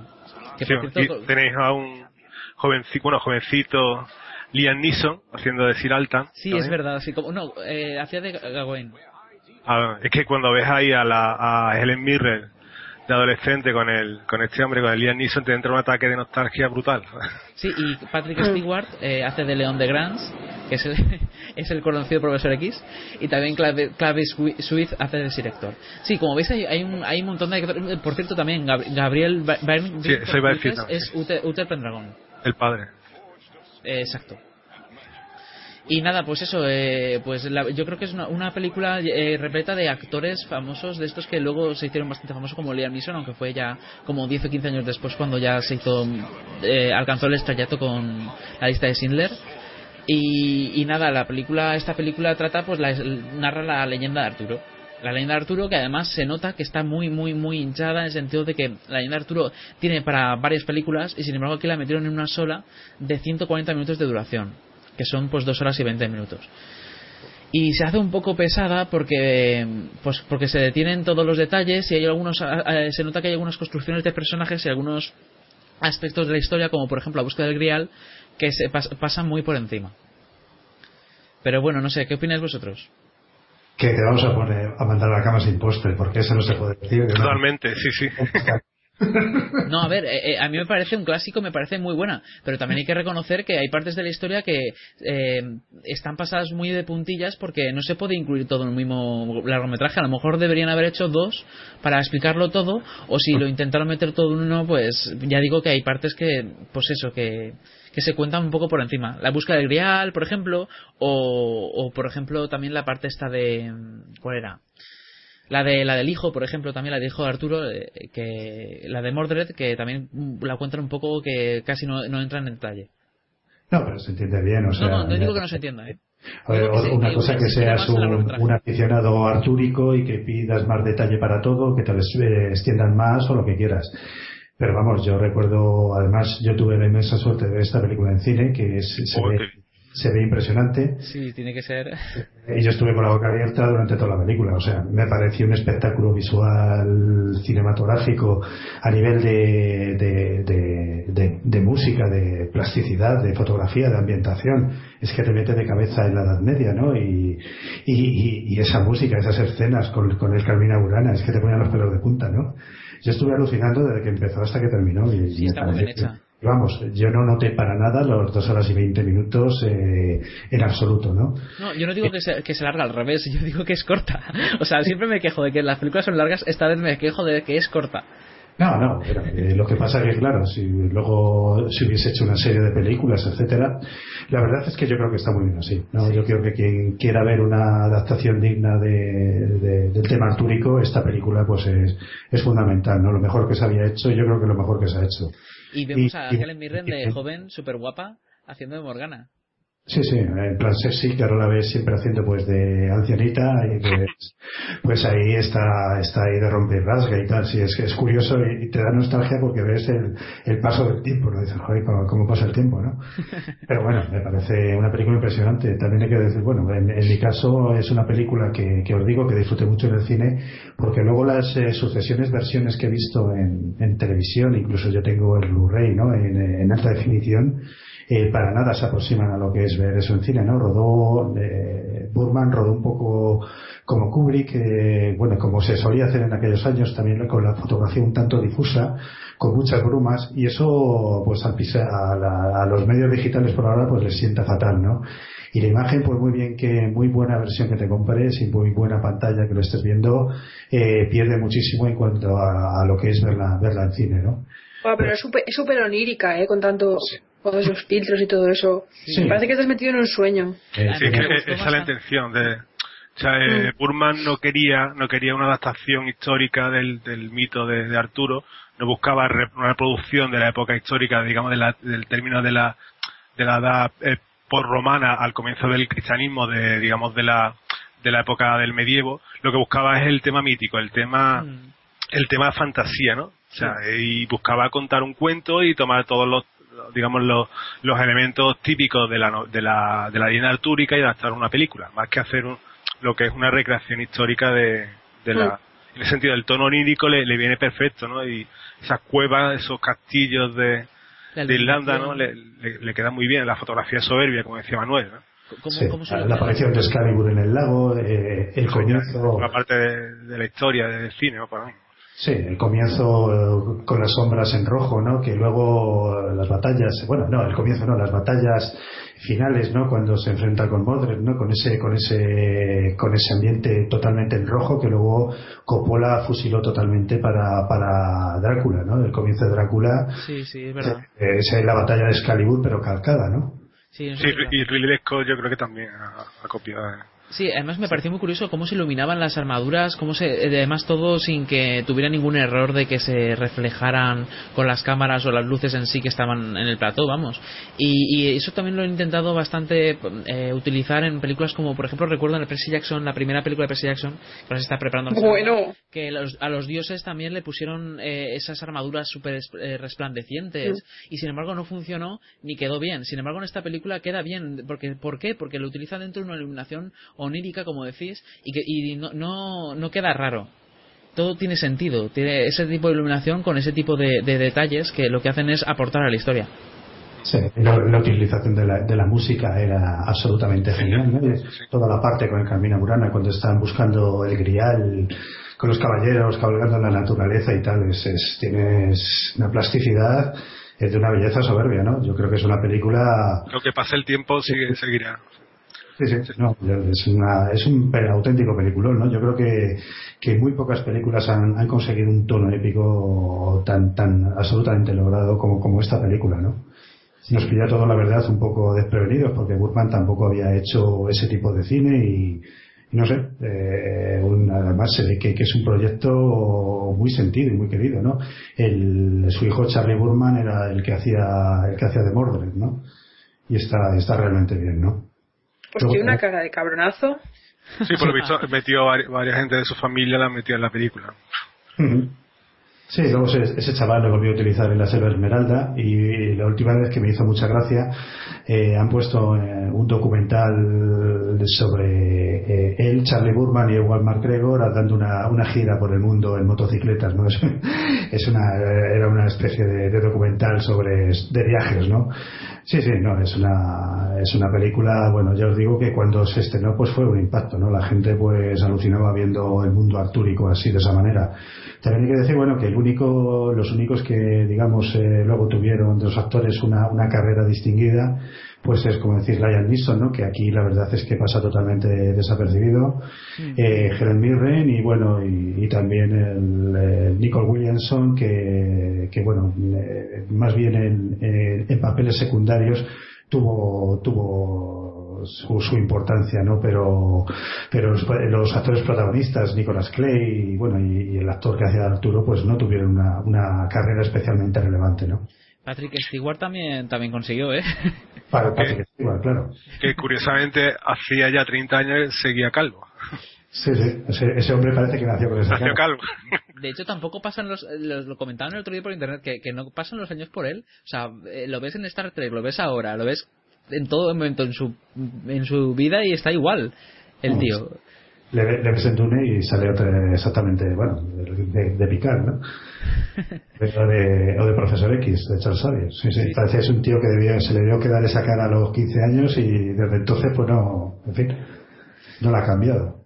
Pues es, es- es una película que a mí me gustó, me ha gustado bastante y por eso, por eso mismo yo al principio a la hora de analizarla me, me he atrevido a ser pues más exigente porque claro me parece muy buena con una, una historia que se que al menos se atreven a tratar todos los temas no por ejemplo como por ejemplo en el primer caballero otras películas que también han tratado el tema artúrico que se, se enfocaban solo en cierta parte de la historia de la leyenda artúrica y sin embargo en esta ocasión lo han tratado todo de cabo a rabo. Eh, por eso muchas veces en algún momento en unos momentos la historia se resiente en el sentido de que de que pues hay cosa- cosas que no las cuentan y- o que las dejan entrever y ya está porque para lo que es la historia en sí que es la historia de Arturo en sí no es importante. De hecho por eso mismo eh, la búsqueda del Grial la pasan de puntillas porque ahí no tiene que ver Arturo nada. Arturo la manda y luego vuelven los caballeros. Por eso lo que es la, búsqueda en sí apenas la retratan. Solo retratan cuando cuando vuelven los caballos los caballeros. Incluso cuando vuelve uno eh, Lanzarote y, y, y luego y luego va él también y Gawain y todos los demás y, qué- y qué va ocurriendo con los demás. O sea, lo, lo cuentan todo desde la perspectiva de Arturo y de Excalibur, que es donde es, es quien- eh, la, la espada que siempre está con Arturo. También comentar una curiosidad. Resulta que, bueno, sabéis que Burman en, en 1969 intentó adaptar El Señor de los Anillos al cine y no pudo. Y esa, de esa frustración un poco nació Excalibur. Sí. De- y, bueno, o sea, decirlo como curiosidad simplemente. Ey, ¿Y qué pensáis vosotros? ¿Que John Burnham podría hacer una, una adaptación de esos anillos a la altura de Peter Jackson o mejor? Que en esa época no creo. No, en esa época no creo, pero ahora. Es que todo tiene su momento y su lugar. No sé, yo creo que Peter Jackson, aparte de tener, la- yo creo que haberlo adaptado muy bien, también se ha apoyado muy bien en, en las nuevas tecnologías. Es un director más joven que, que, que se las ha, se ha, se ha acoplado muy bien a ellas, ¿no? Un director más veterano como Burman, eh, pues, eh, pues no lo sé. Pero hubiera molado tener una versión de esos anillos en los años 80 con esas- esa- ese estilo de... No lo creo. ¿No creéis? Pues, eh, con tanto, eh, los efectos especiales seguramente hubiesen dejado, uy, se hubiesen quedado muy, muy desfasados, ¿no? No lo sé. Ay, La verdad es que prefiero, yo dejaría las cosas tal como están. Sí, sí. bueno, pues nada, y, y, y qué fallo le veis a esta película? Ya que o la veis totalmente perfecta.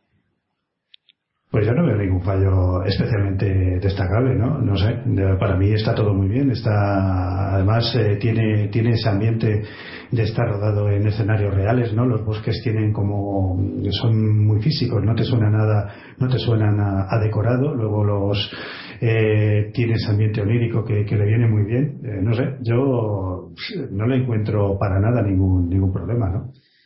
¿Y, y, el casco de Merlin qué os pareció? Porque a mí yo cuando la, vi de, de la veía de pequeño me decía, decía pero qué, pero qué narices le han puesto a Merlin en la cabeza. ¿Eso tiene alguna explicación? ¿Habéis, ¿Habéis leído algo del tema o algo? No, ¿verdad? No. Pues es que no, no- no entiendo por qué le pusieron ese, ese, es- esa cosa. Es alta costura, tío. No, Sí. no te preguntes más. Casquetillo, bueno, en fin. un, una- un, un detalle más. No, era simplemente preguntarlo porque, claro, yo cuando me lo vi me, me pareció muy curioso y, claro, pues pues era para ver si tenía alguna explicación o aportaba algo. Pero bueno, sí, la verdad es que es una película muy recomendable para, para tanto para, lo- para los que la hayáis visto verla de nuevo y los que no, pues que pues que la veáis porque es un- todo un clasicazo de, de la fantasía épica. Si se puede considerar fantasía la leyenda artúrica, que luego hay también algún alguno por ahí que lo considera, bueno, vosotros vosotros no os entendéis. Pues nada, eh, ¿queréis aportar algo más o continuamos con series? Hombre, yo creo que esta sección, más que para hacer un análisis de sudos, es para, pues para recordar alguna película que nos ha, que nos ha gustado generalmente. Y yo creo que quien no la haya visto y la vea dentro de unos años también estará con nosotros recordando con alguien que vio una gran película, una gran película épica y que seguro que le llega al corazón. Yo que sé, es una película que tiene mucho, mucho eso, mucho corazón, mucho espíritu. Y si te gusta un poco el tema fantástico, pues, pues seguro que te va a gustar. Sí, ¿no? sí. Es, eh, filmó una leyenda, yo creo, como, que como debe ser filmada, ¿no? Con convicción, con firmeza y, y, y muy bien hecho todo. Hmm. Vamos a recordar el, el final de Excalibur en sí. Eh, tampoco creo que sea un- ningún spoiler. Así que, eh, y ya continuamos con- directamente con series. Mi rey, no pude hacerlo. Excalibur no se perderá. Otros hombres. Que te mando. Un día llegará un rey. Espada resurgirá de las aguas.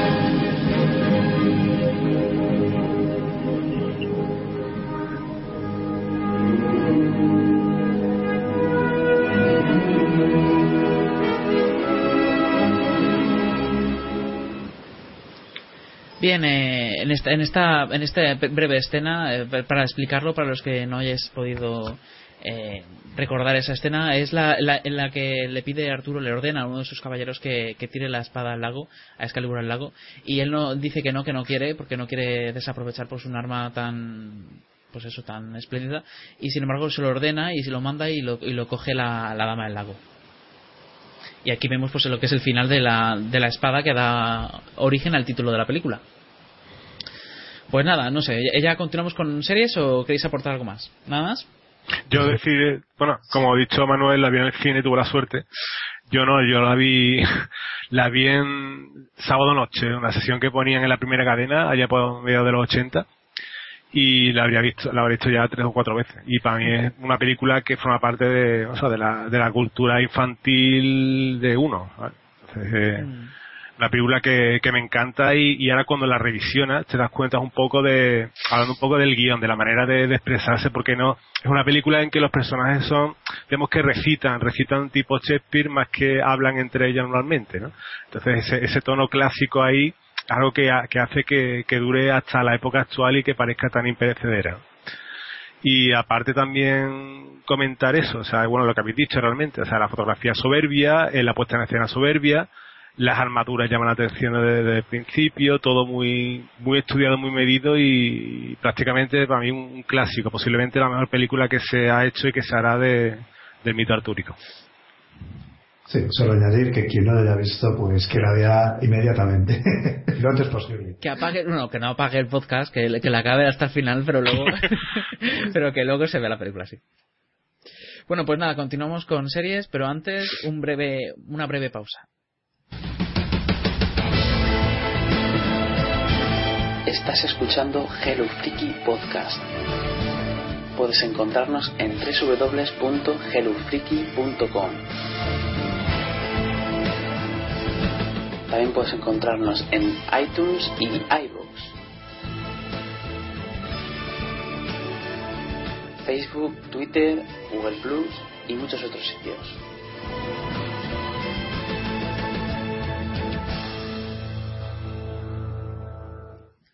Bien, en nuestra sección de series vamos a traer pues tres series que dos de ellas acaban eh, han empezado en esta mid-season y una última que la conoceréis pues prácticamente todos. En, un primer lugar vamos a hablar de In the Flesh. Eh, una, serie- una miniserie británica que, bueno, a Mar- Marta y yo por lo menos la hemos visto, no sé si los demás también. Eh, no sé, ¿Vosotros lo habéis visto, los demás? Bueno, pues ya, de- de- ya para empezar la recomendamos de todas, todas, porque es una serie de, de- de tres capítulos solo de, de- de la BBC, aunque yo creo que van a haber más, más temporadas. Y que, bueno, Marta, ¿tú qué, te- qué, parece- qué te pareció al verla? Pues me parece que es una de estas pocas series, junto con The Revenants, aunque es diferente, que es que ponen a manifiesto eh, la parte dramática que yo siempre le he visto a los zombies y que todo el mundo cuando lo digo me dicen estás loca. ¿Sabes? El hecho de pensar que los zombies son personas, han sido tus familiares y todo eso, pues eso. Esta serie es- de la es una serie británica, como ha dicho Víctor, está protagonizada por Luke Newberry y trata de, de que después de lo que es lo que fue el amanecer, que, que digamos que es cuando se levantaron todos los muertos que habían muerto un año antes, por las causas que fueran, eh, pues ah, se ve que hay como una cura que le pueden poner a, a los zombies para que vuelvan a su estado a su estado normal. Bueno, normal no porque ya están muertos. Lo que pasa es que el modo rabioso ese como que se lo inhiben. Y entonces, bueno, pues hay una, hay una problemática de que el protagonista vuelve a un pueblo que está súper radicalizado en contra de los zombies, que fue una de las mayores resistencias de Guerrero contra ellos. Su hermana pequeña está metida también en el, en el grupo de voluntarios que lucharon contra los zombies, ahí súper armada, en plan súper promilitarista y tal. Y, y eso pues de como un chico que, que encima murió porque se suicidó, tiene que volver y encontrarse con toda esa problemática.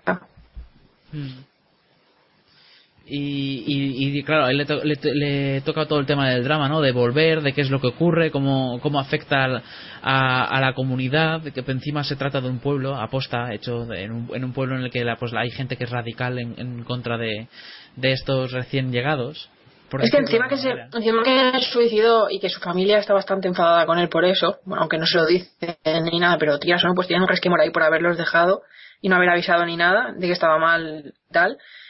Pues encima ahora vuelve con el con el añadido de que de que es un pútrido, un, un apestado. Mm. Sí, es encima de, ser friki, el pobre.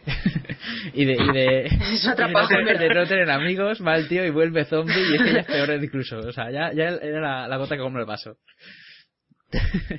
en fin, bueno, es una, una serie que está creada y escrita por Domi- Dominic Mitchell, que, que es, solamente es conocido por esta serie, no ha hecho nada más. Y la, dirige Johnny Campbell, que ha dirigido, pues entre otras cosas, pues dos episodios de Doctor Who, que son The Vampires of Venice y Vincent and the, and the Doctor. Y también ha dirigido pues Assist to Asses, Spooks y, y alguna otra serie. También la única película que ha dirigido ha sido Alien Autopsy del 2006. Bien, eh, la película, pues eso, trata de. te, te pone por, por- de- desde el punto de vista del zombie, cómo es volver a, a su aldea- a su pueblo eh, donde vivía, cómo se lo toma su familia, cómo se lo toman los vecinos, los que también lucharon contra los zombies y perdieron a familia eh, con, con- a- por culpa de esos zombies, e incluso también tiene que lidiar con una familia que, que son los padres de una chica a la que él mismo mató estando en su estado, ¿cómo lo llama Marta? Estado de Estado rabioso o algo así. estado de sí- síndrome de sí síndrome Estado síndrome del, del parcialmente muerto. Pero el estado en el que matan lo llaman que estaban en estado rabioso. En estado infectado rabioso o algo así. sí sí El algo caso es que lo único que recuerdan, lo que más recuerdan de cuando estaban zombies es la última persona a la que mataron. Hay algunos de los zombies a los que les da igual, que piensan que, pues que son una raza superior y que, y que lo que hacían estaba bien porque era para sobrevivir. Y otros como él, pues que les da mogollón de pena y se sienten mogollón de culpables por lo que hicieron. Luego hay una especie por ahí de profeta por internet que tiene como todas las respuestas o algo así, en plan de que se unan a él, que les va a dar las respuestas y tal. Y luego hay una especie de droga que se llama olvido azul, que el zombie que se la tome, pues como que vuelve a su estado de, de infectado otra vez. Y a estos zombies que han vuelto a estar bien y tal, tiene que estar todos los días pinchándoles en el cuello una especie de, de- de inhibidor, de cosa que les, les quita el estado de ser rabioso.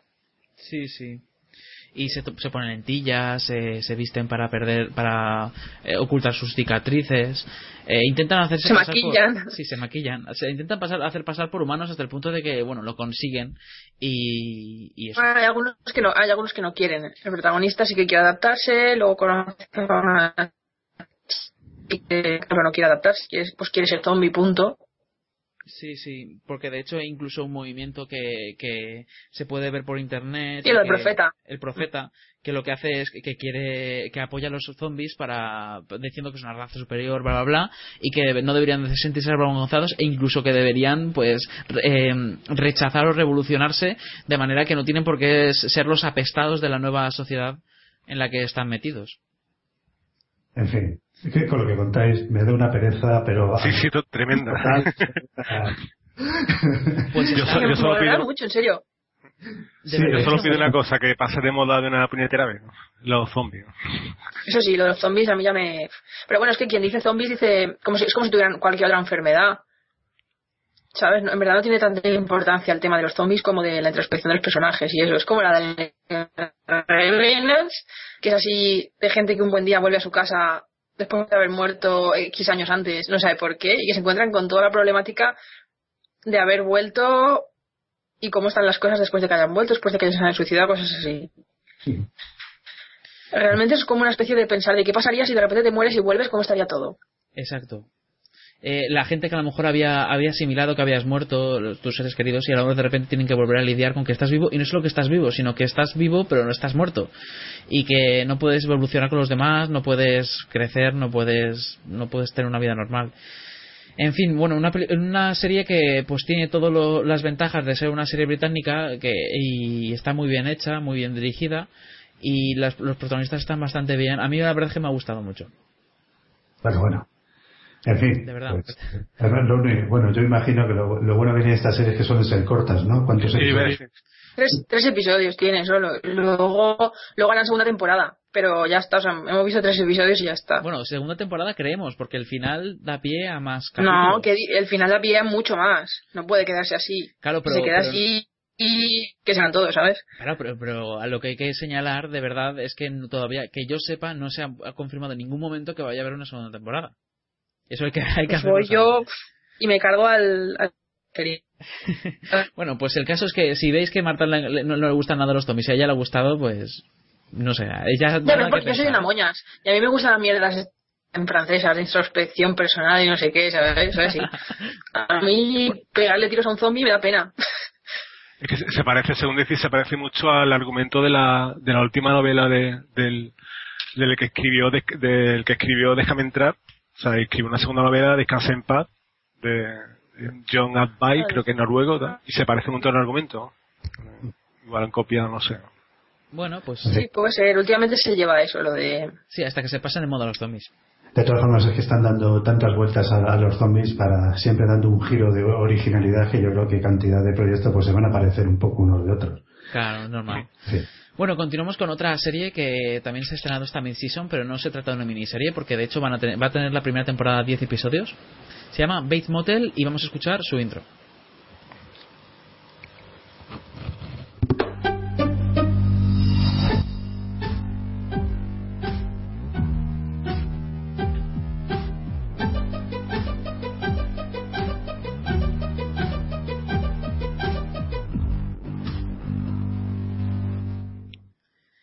Bien, esta serie se llama Bates Motel, eh, es una serie eh, una serie americana que ha sido hecha por Carlos To- Caston Hughes eh, y Kerry Hethrin y Anth- Anthony Cipriano para la AIE, que es una cadena que tampoco es que sea muy conocida, que yo sepa, eh, dentro del panorama de Estados Unidos. Pero bueno, eh, esta serie eh, trata de nada más y nada menos que el, asesi- el asesino de la, la conocida película de Alfred Hitchcock, de, ¿cómo se llamaba? Psicosis. Psicosis, ahora mismo salía, me salía el nombre en inglés, Psycho, eh, de- de- que está basado en la novela de, de Psycho de, Robert Bloch y trata pues la vida nada, nada más y nada menos de Norman Bates cuando era pequeño y cuando estaba con su madre, a la cual en la película de, Psicosis podéis ver. Pequeño, adolescente. Bueno, adolescente, sí. Adolescente de 14, 15 años que... que Ah, tiene, tendrá 17. bueno, si tiene vale, 14 pues o nada. 15 ya tiene pelos en el 17 con sobaco. dos meses y tres días. Cuatro horas. Madre mía. Bueno, vale, pues eso. Un, un adolescente, Norman Bates, que está con su madre eh, que, y que se llama Norma. Y nada, y llegan a, a, la, a la- una ciudad, de, a Oregón creo que llegan. Y, y eso, y, y se forman su hotel, que es el que luego da pie a la película de Psicosis. Y van contando pues cómo van haciendo el hotel, cómo se lo toma la gente y cómo, cómo es el protagonista y qué es lo que le lleva a, a ser pues ¿Cómo, luego... cómo se toma la gente que la mate, ¿no? Sí, exacto. No, de hecho ya en el primer capítulo y Aventuro, en el primer capítulo ya hay un asesinato. Así. Pero está protagonizado por, por Freddie Highmore como Norman Bates, que quien no lo conozca es el niño de la fábrica, la Charlie la fábrica de chocolate. Y por otra parte también tenemos a Vera Farmiga como la, su madre. Y los dos son, hacen bastante...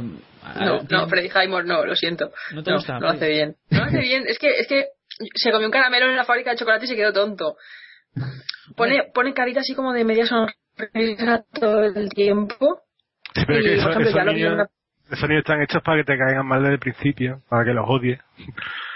y lo justifique que No maten sé, a no, no lo odio, es que, es que no lo, es que no lo acabo de, es que no le acabo de pillar el punto a ese actor. ¿Sabes? Lo vi en una peli independiente que se llamaba El arte de pasar de todo o algo así que salía con Emma Roberts, con la sobrinísima. Y, y es que parece que se estaba partiendo el culo todo el rato. A mí me da la sensación de que se está partiendo todo el rato. Entonces, no sé, no, una sonrisa no lo... estúpida. A ver, hay que reconocer que él, si, ha- si ha llegado donde ha llegado, es porque su madre, que es Sue Latimer, es una, la gente de, de, de muchos actores famosos, como por ejemplo Daniel Radcliffe o Imelda Stanton. Y claro, pues entonces. Y también su padre es un actor, entonces es que, claro, tenía toda la pinta de que se iba a meter de cabeza. Eh, no sé, la- la- él no es que lo haga del todo bien, pero yo qué sé, tampoco tampoco me desentona tanto. La, la que sí lo hace genial es Vera Farmiga. Pero Sí, Vera Farmiga me encanta. De buena actriz, sí. Me encanta. Y nada, la, la serie, pues, de, ¿de qué trata, Marta, en, en sí? Llegan a... a- Pues nada, de cómo, de cómo se montaron el hotel, de que es una mm, pues la relación que tienen en plan enfermiza la madre y él, te explicaban por qué es así, por qué es tan cercana la relación, porque mm, que el padre murió en extrañas circunstancias que todavía no, no se saben muy bien por qué. Entonces ellos como que se van se van cambiando de ciudad continuamente y eso, como si tuvieran algo que esconder, y la madre es como la, la ayuda del hijo porque tiene otro hijo, pero que pasa de ella solo tiene para pedirle dinero y eso. Mm. Y entonces, como que parece que si el hijo no está, siempre le están pasando cosas a la madre, pues por eso tienen esa especie de reacción tan enfermiza o algo así, no sé. Aparte, aparte de que llam- llamarte Norma y ponerle a tu hijo Norman, pues es un poco también, ya estás pre- predisponiendo un poco cómo va a ser la relación esa. Y Lo, nada, lo- y- lo malo y es que eso. sabes cómo acaba ella. Sí, con la peluca esa. Luego. En fin, y aquí Nacho, imagino que como un seguidor, devoto seguidor de, de, psicos- de psicosis, espero, eh, ¿qué te parece un proyecto como este? ¿A Pues eh, también mucha pereza, porque es que ahora mismo está la moda eso, el pin-off, cogemos los clásicos y nos ponemos a inventar cosas y la verdad es que no me la tiene que vender muy bien para que me ponga a verla, porque es si es una historia de una madre con un niño antes de convertirse en asesino serie. No sé, tendría que tener una historia más interesante o algo novedoso o algo que me atrajese, porque en un principio no, la verdad es que no le veo, no le veo mucho interés. A mí esa, esa manía por explicarlo todo, que tengas que tener muy claro, que parezca que, que, que para ser un psicópata como Norman Bates le hayan tenido que pasar ciertas cosas, en fin, eso un poco como que me termina haciendo eh, tambalearse un poco el mito, ¿no? No sé. eh, Sí, le, le resta un poco de toda esa, esa trama. Igual que- es psicópata porque es psicópata. Sí, claro. Pero Porque el mundo lo ha hecho así. le, le quita un poco todo eso Sí. de esa mitología que a lo mejor tú te la puedes imaginar, que la dejan libre a la imaginación, no tienes por qué saber ese tipo de pasado y sin embargo aquí te la cuentan. Pero bueno, es que es una serie que ha, ha- ha tomado un clásico de la- del cine y lo que quieren es contar lo que no se contó en la película. No me parece del todo mal. Y la película está bien, hecha- la serie está bien hecha. Al menos por ahora. Yo nosotros creo que hemos visto solo el piloto. El resto de, de Yo me la empecé a ver, empecé a ver, empecé a ver la serie por el reparto. Porque Freddie Highmore me hacía así como gracia un poco, ¿sabes? Todavía. No lo tenía muy claro. Y la Vera Farmiga me encanta como actriz. Pero, Pero bueno, no.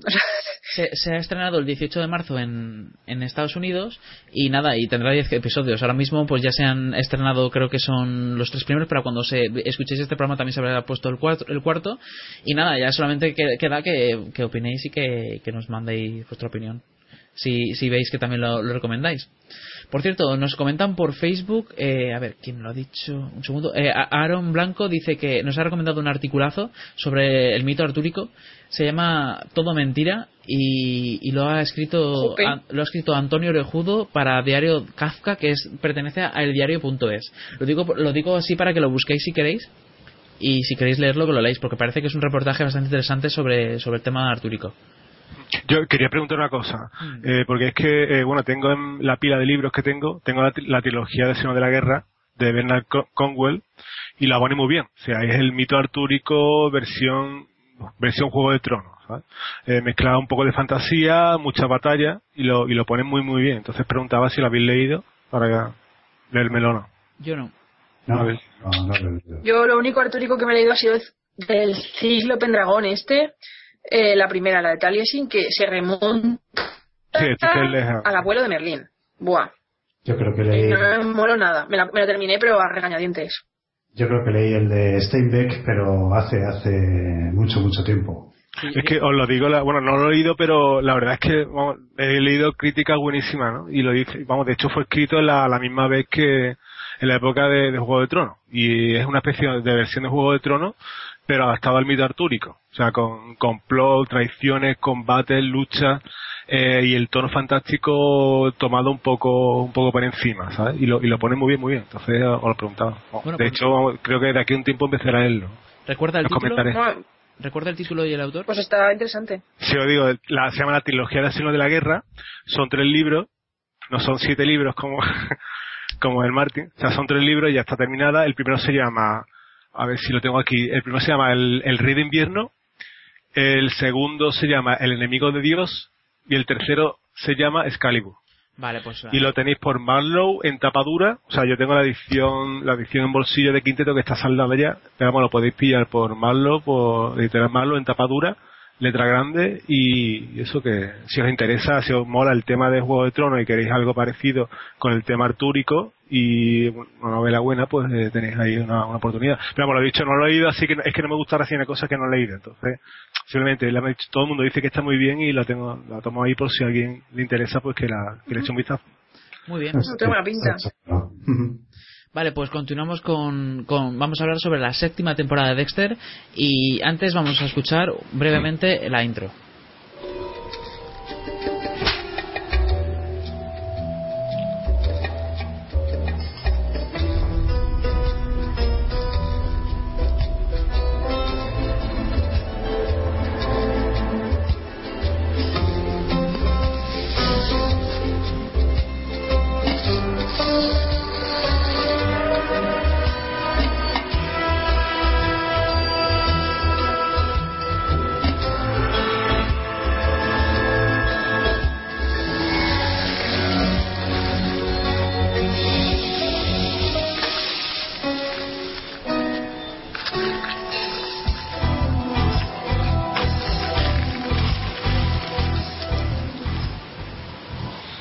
En este en esta intro, eh, si la veis por internet, por YouTube, podéis ver como la sangre está eh, está en- presente en todas las eh, mini escenas de la intro.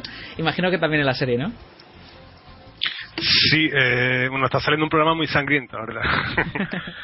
Eh, ahora es cuando saco el cuchillo y me pongo a, a destripar, porque es que realmente Dexter, lo que me pasa con Dexter es como cuando ves algo, no te gusta, pero aún así sigues cayendo.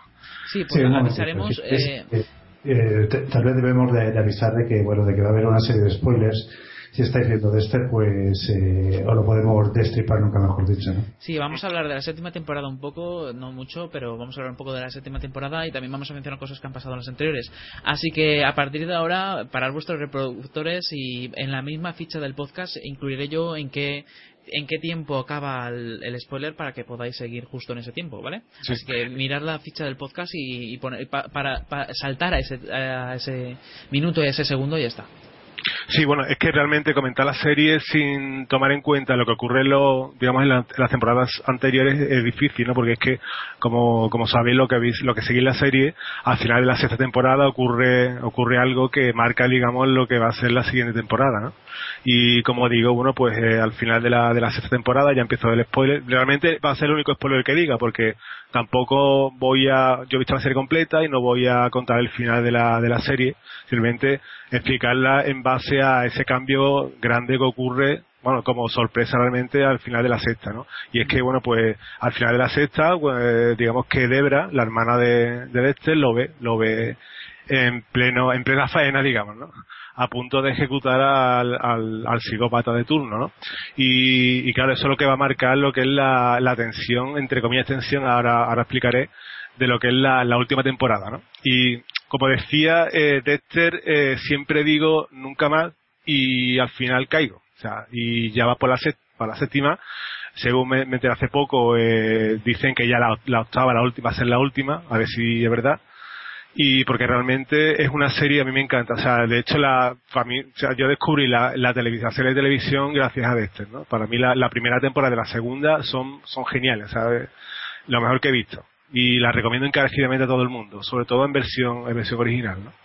ya a partir de la tercera temporada que es cuando ya el guionista no es el propio escritor de la, de la serie ya son otros guionistas ya se nota un poco la caída y ya va en plena en plena caída libre no o sea hay momentos más altos otros más bajos y ya en la como digo en la séptima temporada ya es cuando se nota ya que la cosa no, no que no esté quemada ya está resquemada o sea quemada sobre quemada. Y bueno contar un poco por encima para los que tengan interés en seguirla aquí tenemos digamos la eh, bueno, Miami, como sabéis, eh, se supone que Miami ya, si, según Dexter, Miami ya tiene que ser la meca del psico killer, ¿no? Porque es que hay, ¿cuántos psico killers ya hay en Miami según Dexter, ¿no? Pa- Parece que vas a, comprar el pan y ya tu, tu panadero es un psico killer, ¿no? O vas al médico y tu médico será un psico killer probablemente, ¿no? Y, y bueno, ya Dexter a esta altura parece el, el genocida de Stalin, ¿no? Porque ya la cantidad de gente que, ha- que se ha cargado ya y que no, y que no lo pillan, ya queda un poco, y bueno, comentar eh, eso, la, comenzar la serie, eh, digamos las novedades aquí tenemos, eh, son digamos los dos nuevos malos, entre comillas, tenemos a- al actor Ray Stevenson, que hace de Isaac Circo, que es un mafioso de, Rusia, que viene de Rusia por una, para ajustar digamos el negocio y vengarse de, por el asesinato de, un, de una persona muy querida por él, ¿no? Y, y por otro lado tenemos a Ivonne eh, Strahovski, no sé cómo se pronuncia, que esa es una actriz que realmente no tengo conocimiento, el único conocimiento que tengo de ella es a través de, del videojuego Mass Effect 2, un pedazo de videojuego que os recomiendo y que ella eh, bueno, hace de Anna Mackay, eh, presta su cuerpo y su y su voz en el personaje, ¿no? Sí, también, Y, bueno, sale, también sale en la serie Chuck, que es la coprotagonista. Ujú. Es una, una tía guapísima. Sí.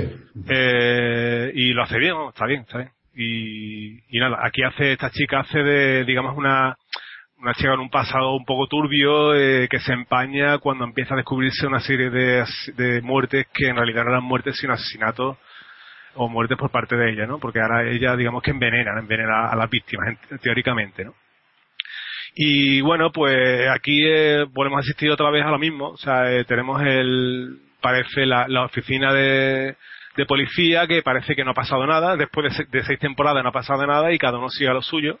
Y le da un poco rabia, ¿no? Después de, verdad que hay una evolución de, de los, de, de los personajes, en el- digamos que pasa lo que pasa en la anterior temporada y volvemos otra vez a lo mismo del principio, ¿no? Cambiar las cosas para que no cambie nada. Y te da un poco de rabia, ¿no? Como después de lo que han pasado cada, cada uno de los personajes en la serie, parece que todo vuelve otra vez a lo mismo, ¿no? Y, y en ese sentido eh, voy ahora a trapo porque lo que la, verdad que me echó para atrás, o sea, fue no me gustó nada, nada, nada, nada, nada, fue el, el tema cómo lleva el tema Debra, ¿no? Debra Morgan con su hermano. Entonces, eh, claro, mm, para mí la serie, como he dicho, no debería haber pasado de dos temporadas, pero aquí ya, cuando ya empieza a hablar Debra con, con Dexter, empieza, empieza uno a rayarse, ¿no? Porque realmente, o sea, es que son dos caracteres totalmente distintos y ante el hecho que descubre Debra de que su hermano es un asesino en serie, digamos que solo lo trata el personaje, eh, es que no, no, no tiene absolutamente ninguna credibilidad, ¿no? Es que, es que de hecho parece que la actriz en el fondo está riendo de la frase que está soltando a este, ¿no?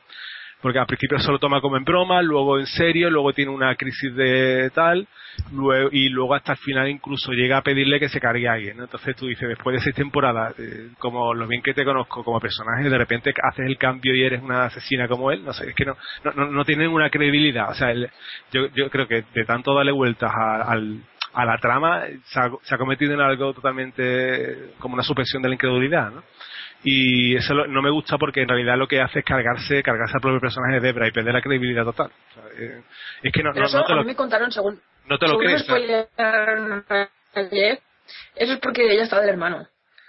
sí pero ese es entonces- un rollo es un rollo que te suelta del guion para verle un poco lo extraño que hay en la relación entre los dos pero es que es que en realidad es una excusa porque es que realmente no es eso o, sea, eh, o puede ser eso pero pero no, no va de ese rollo o sea es que si yo eh, si yo soy de Bra Morgan yo lo primero que hago es ir a la policía y, y, y- delatar a mi hermano ¿sabes? pero es que empieza ahí un poco rollo de de mezclar la familia de tal y él parece como una discusión no sé no es que no, no- no tiene una credibilidad o sea no me- dije yo pero a qué viene esto no es que eso ya le están dando una vuelta que ya es que ya no se lo cree nadie sabes que eh, con el tema de sorprender constantemente llega un momento en que se carga la propia credibilidad de la historia de, de la, de la propia de los propios personajes no sé vuestra opinión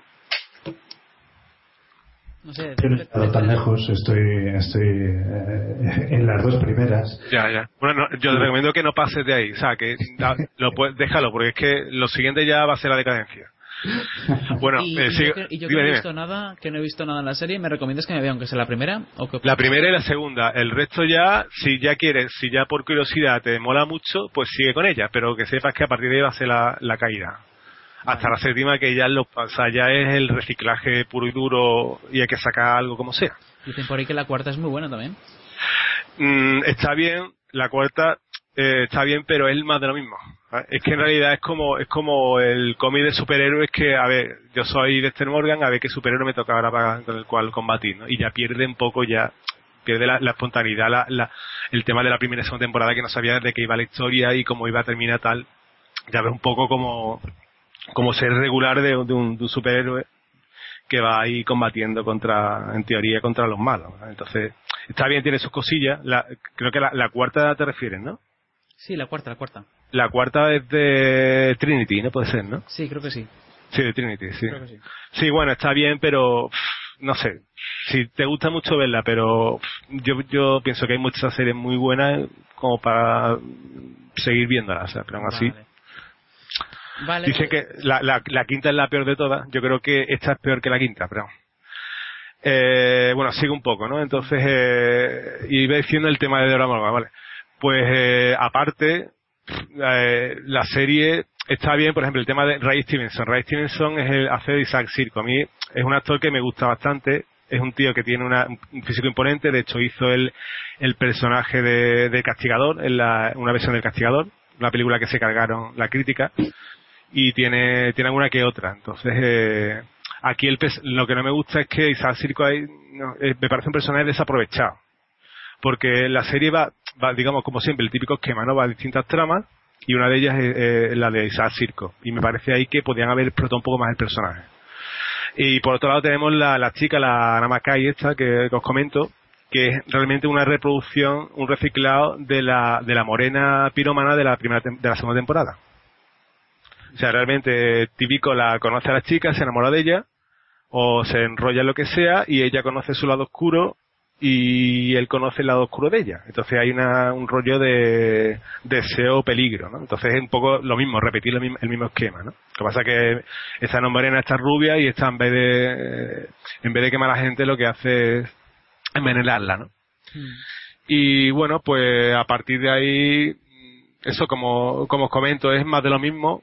Mm, lo sigues por ya por curiosidad y más cuando te enteras de que tenían la octava. Bueno pues me veo la séptima y ya ya el completo no ya veo la completa la octava y ya cómo termina veo cómo termina cómo termina esto no y bueno como como digo pff, mm, no sé poco más resinable que, que decir. O sea eh, tenemos el quizás la historia aquí se reduce un poco a, a- a las tres líneas argumentales tenemos eh, paralelamente eh, la historia de un asesino otro asesino en serie eh, que se viste de, toro en una especie de minotauro tal por el laberinto.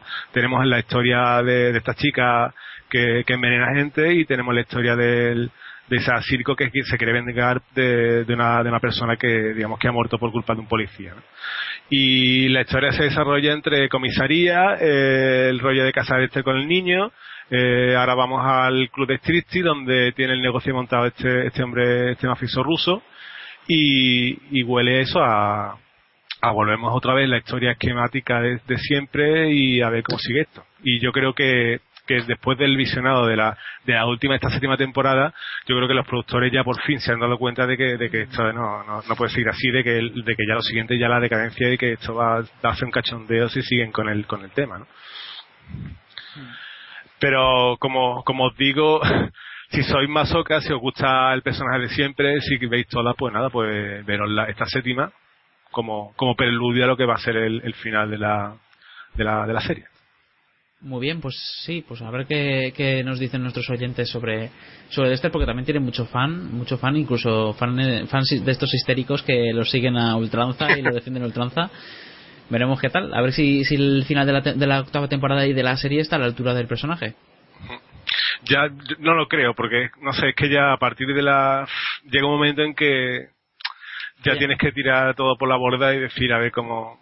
No sé, yo, como, di- como digo, es un personaje que no.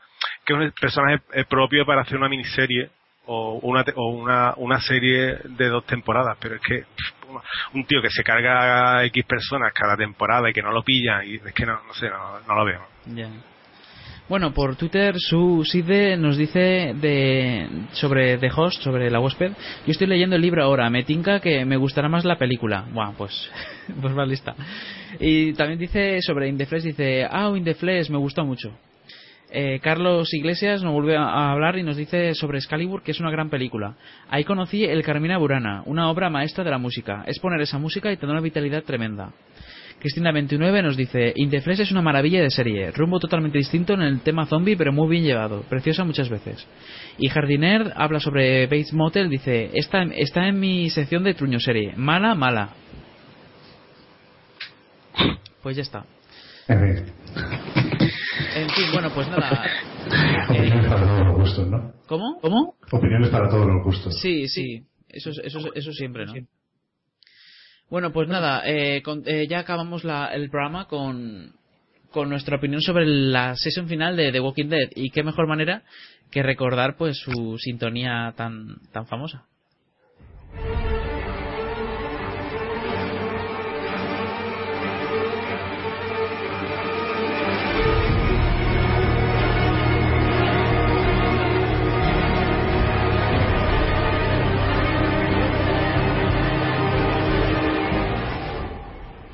Bien, The Walking Dead, la, en la season final de la tercera temporada. Llevamos tres temporadas de zombies en una serie que cuya, cuya número de, se- de seguidores y de espectadores no hace más que crecer.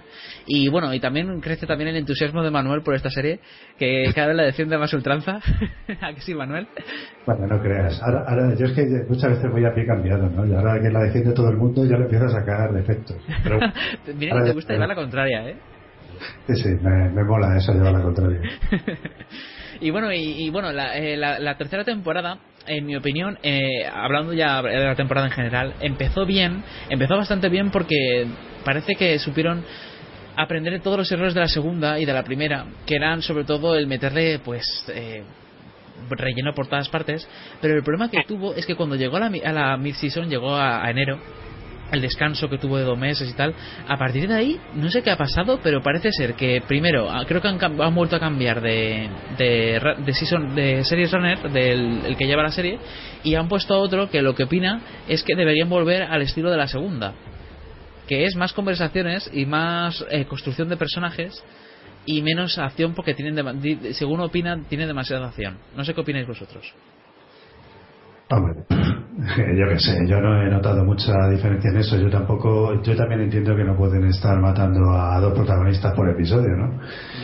Entonces, pues, pues bueno, eh, llega un momento en que, en que la marcha con la que empezó esta temporada, pues no puede, yo creo que eso tampoco se puede mantener, ¿no? Porque a ti parte del impacto que te ha causado el, el arranque de la temporada es que personajes que los que llevabas dos temporadas con ellos se los han cargado. Y eso no lo puedes estar haciendo todos los días porque sencillamente no tienes personajes. O si sacas un personaje nuevo y te le cargas, tampoco te va a afectar tanto, ¿no? Entonces, pues bueno, el impacto ese, pues, pues ya no lo, no lo vas a tener. Yo creo que ha estado bien en términos generales. Y bueno, tal vez eh, la gente he, he oído por ahí por, por internet, ¿no? He, he leído por ahí que se ha quedado un poco decepcionada. A lo mejor es que tampoco ha cerrado con un cliffhanger como muy potente, ¿no? Como, como, en fin, la temporada anterior que presagiaba pues, pues una, una tercera temporada con bastante caña, ¿no? Mm, bueno, eh, yo creo que es un poco más de lo mismo, zombie. Yo creo que si te ha gustado el comienzo, tampoco te llega a gustar mucho el final, ¿no? La he visto más o menos regular en, en su calidad, ¿no? ¿Os ¿Puedo preguntar una cosa?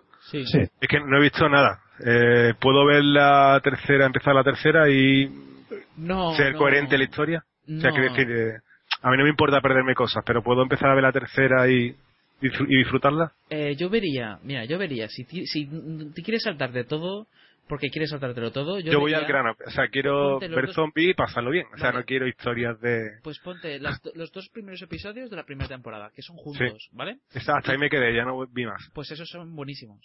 Luego tienes en la segunda temporada, estaría bien que vieras el- la sesión final, o sea, el último episodio. En la segunda solo se salva el final. Eh, no, no es que se salve el final, que, que también, no, que- la verdad es que no te voy a engañar, en mi opinión, ¿eh? A la menor creo que no. Pero bueno, en mi opinión, la verdad es que el final es lo mejor de, de las temporadas. Y si tú quieres saltarte sí o sí las capítulos, mírate el final, porque como ya te conocerás más o menos a los personajes, mírate el final de la segunda temporada y empiezas con la tercera. Ah, bien. Estupendo. De todas maneras, la tercera, te digo, la primera mitad de la temporada es está muy de acción a saco. Y la segunda mitad se nota que ya se para a construir personajes y a construir al, al villano, cómo es el villano, intentar entenderlo y la situación de cada personaje y tal. Ahí se detiene bastante y mucha gente que se ha quejado porque llegaba un momento en el que parecía que se repetían. Yo creo que esta serie está muy bien hecha y que to- todo lo que ponen lo ponen por algo. Pero por otra parte, sí que es cierto que el ritmo se, re- se resiente en algunos momentos. Sobre todo en los últimos episodios, antes de, la, de, de los dos últimos, antes de los dos últimos ha ido como dos o tres que ahí noté yo un bajón. Sí, bueno. Hombre, es que ya te digo que como empezó la temporada no, no podía conseguir, no, no podía seguir, ¿no? Ya. Eh, eh, en fin, eh, vamos a ver cómo sigue, cómo sigue la, la próxima. Yo mm, ya te digo que yo no le, pego no le pongo demasiadas pegas. Si quieres un poco el- lo que un poco ya me va chirriando es si quieres la coherencia un poco del mundo que te presenta The Walking Dead, ¿no? Sí. Eh, yo la verdad el, el, el- iba a decir el predicador, el, El, gobernador, el, el, el personaje de David Morrissey. No entiendo por qué hace lo que hace. Te pones a verlo yo, no entiendo por qué hace lo que hace, por qué termina haciendo a los suyos lo, lo que les hace. Yo no entiendo por qué nos pres- eh, la presentación del personaje es acribillando pues a un, eh, a un grupo de la Guardia Nacional. yo entiendo, en fin, no sé, como el ser humano, si ha logrado imponerse, yo creo, entre otras cosas, es por el cooperativismo, ¿no? En, eh, si tienes un enemigo que es más fuerte, yo creo que intentarías eh, tener a más de los tuyos a, a tu favor, pues para hacer frente a ese enemigo que es más fuerte que tú y más numeroso que tú. Yo no entiendo por qué en esta serie los seres humanos se tienen que matar entre sí de esta manera. Eh, porque en un momento determinado los personajes ven a un tío por la carretera y no le recogen, sino que le dejan que se le coman los zombies. Yo, eso, la verdad es que eso se me escapa, ¿no? Esa lógica y yo entiendo que nos quieren decir que todos se han vuelto muy malos y que lo único que buscan es sobrevivir, pero es que yo creo que haciendo las cosas como lo hacen, eh, tendrían menos posibilidades de sobrevivir, ¿no? No, lo que yo Si pienso, quieres- lo, lo hacen porque porque no se fían ya de nadie. Y como no se fían de nadie, no pueden recoger a alguien de la carretera, como tú dices, y, a- y a- arriesgarse a que luego sea alguien malo y acabe, por ejemplo, con su hijo y con el bebé. Sí, pero- se lo pero- cargan o lo dejan estar y ya está. ¿O por qué vas a pensar así? O sea, yo creo que lo primero que pensarías es enfrentarte a, a- a que eh, tu, eh, tu peligro más inmediato, tanto de ti como el que recoges en la carretera, son los zombies. En fin, yo ahí yo, yo pienso eh, qué haría en un, en un mundo poblado de zombies, ¿no? Que es lo que tiene tiene que ser creíble lo que veas. Y a mí esas cosas es lo que me está distanciando un poco un poco de la serie, que no lo veo lógico. Digo, es que no es lógico. Lo que no veo lógico es, como tú dices, al villano. El villano en, la- en el cómic está totalmente grillado, está totalmente loco, teroído, totalmente de la olla. ¿Y qué pasa? Que hace lo que le sale las narices y hace locuras totalmente bestiales. Claro, entonces ahí es cuando comprendes eh, que, que haga el gobernador lo que hace. Pero en la serie no es así. De hecho, en la serie te lo presentan como un tío que pues ha llegado al poder como ha llegado y lo que quiere es, eh, seguir teniendo el poder pase lo que pase. Y si para ello tiene, por ejemplo, se encuentra con militares y se los tiene que cargar para quedarse sus armas, pues lo hace. Eso aún lo comprendo. Pero que se cargue su propia gente que se- eh, y que luego, pues eso, es que se pide sin más, me pareció totalmente, eso en la sesión final, eh, me pareció totalmente contradictorio con el personaje y con la historia. Y de hecho, no me parece correcto que lo mantengan con vida y que, ¿qué, qué quieren? ¿Estirar todavía más esa rama? Ese argumento no tenía más, no podían sacarle más a ese personaje. Como mucho lo puedes guardar como carta, como as en la manga para, para sacarlo en un momento dado y pegar una sorpresa y luego matarlo. Y eso Sí. es lo que yo imagino que van a hacer. Espero que vayan a hacer. Porque, por cierto, sí que he, he leído por ahí que ya lo han confirmado como, como uno de los, de los personajes principales de la cuarta. Y Sí. yo me he quedado un poco parado, en plan de, ¿pero qué dices? O sea, otra, vez- otra temporada de gobernador, ¿no? Por favor.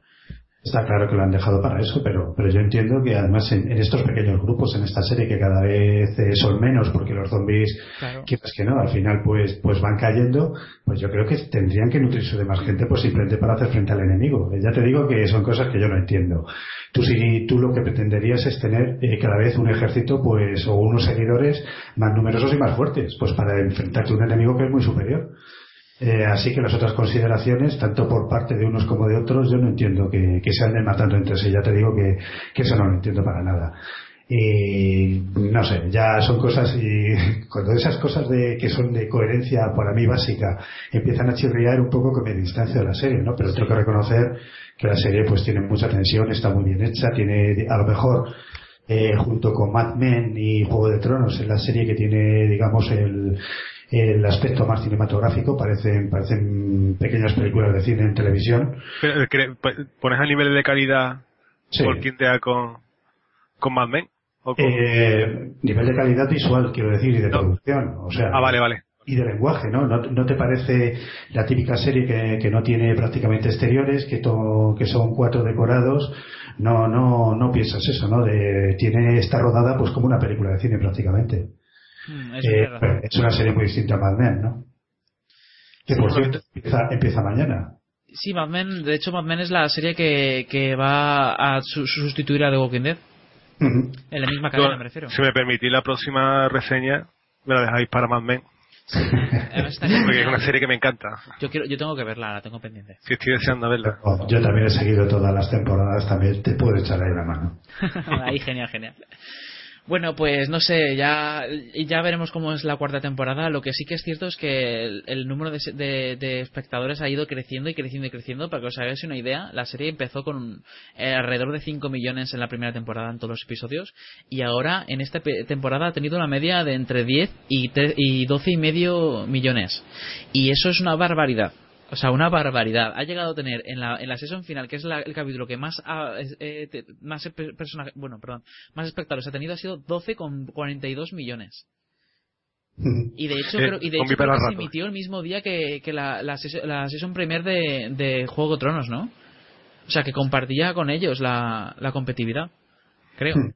No, no estoy seguro, pero creo que sí.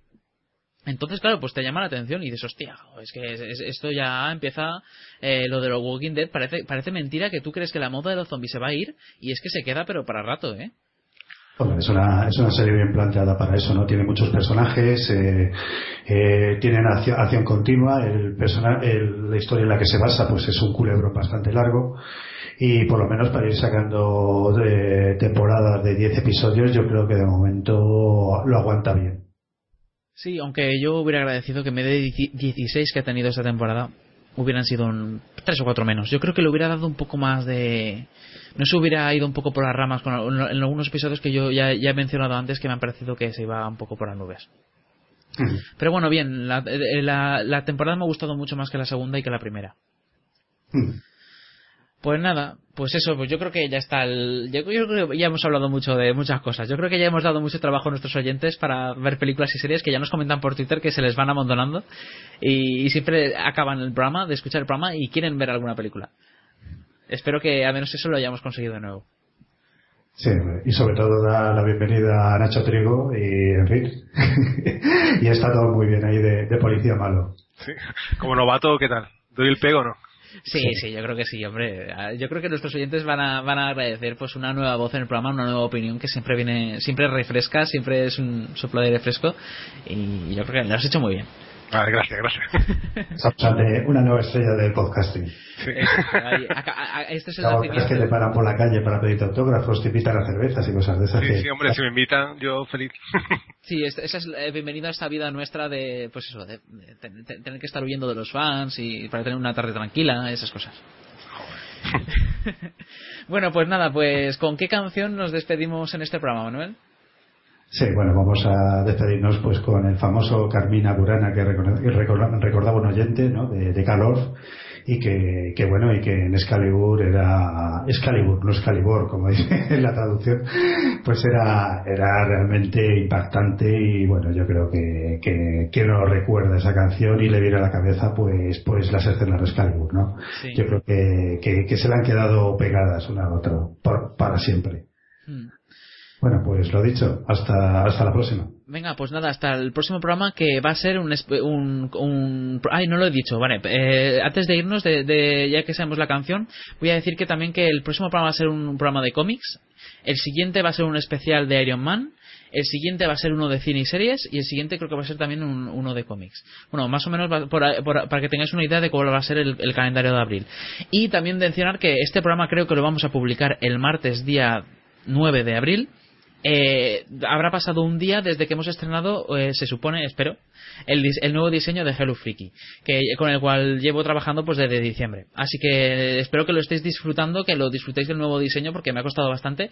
Y, y nada, y que si encontráis algún fallo, alguna mejora o cualquier cosa, nosotros vamos a ir implementando mejoras. Y de hecho una de ellas tiene que ver con el podcast, que lo quiero, lo quiero hacer para... ¿Vas a dar un sueldo o algo? Sí, por ejemplo. Eh, no, esa, esa habrá no cara por ahora. no, pero estoy pensando en que, en que a lo mejor lo, a ver si podemos emitir el podcast en streaming.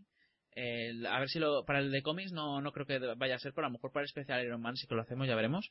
Así que nada, eh, ya dejamos ahí las ideas y, eso, que, que os paséis por hellofreaky.com y, y que os registréis y, y nada, que disfrutéis del nuevo sistema, a ver si el nuevo, el nuevo diseño, a ver si os gusta. Sí, una, una cosilla por último se me ha olvidado. Eh, a raíz del tema de cable de Bildea, bueno, tenéis un especial estupendo de la trilogía de Bildea, de Hello Freaky, lo podéis descargar y, y también lo podéis disfrutar.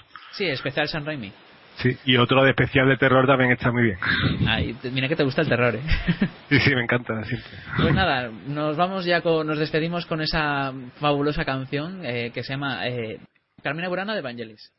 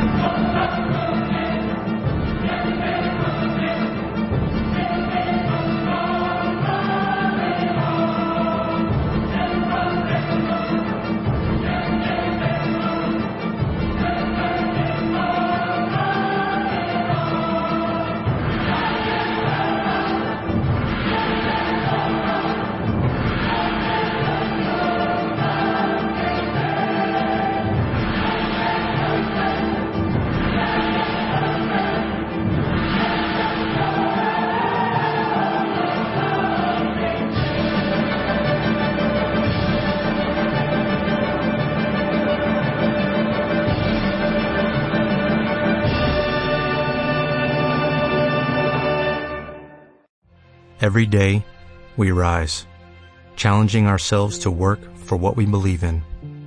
At U.S. Border Patrol, protecting our borders is more than a job. It's a calling. Agents answer the call, working together to keep our country and communities safe. If you're ready for a new mission, join U.S. Border Patrol and go beyond. Learn more at cbp.gov/careers.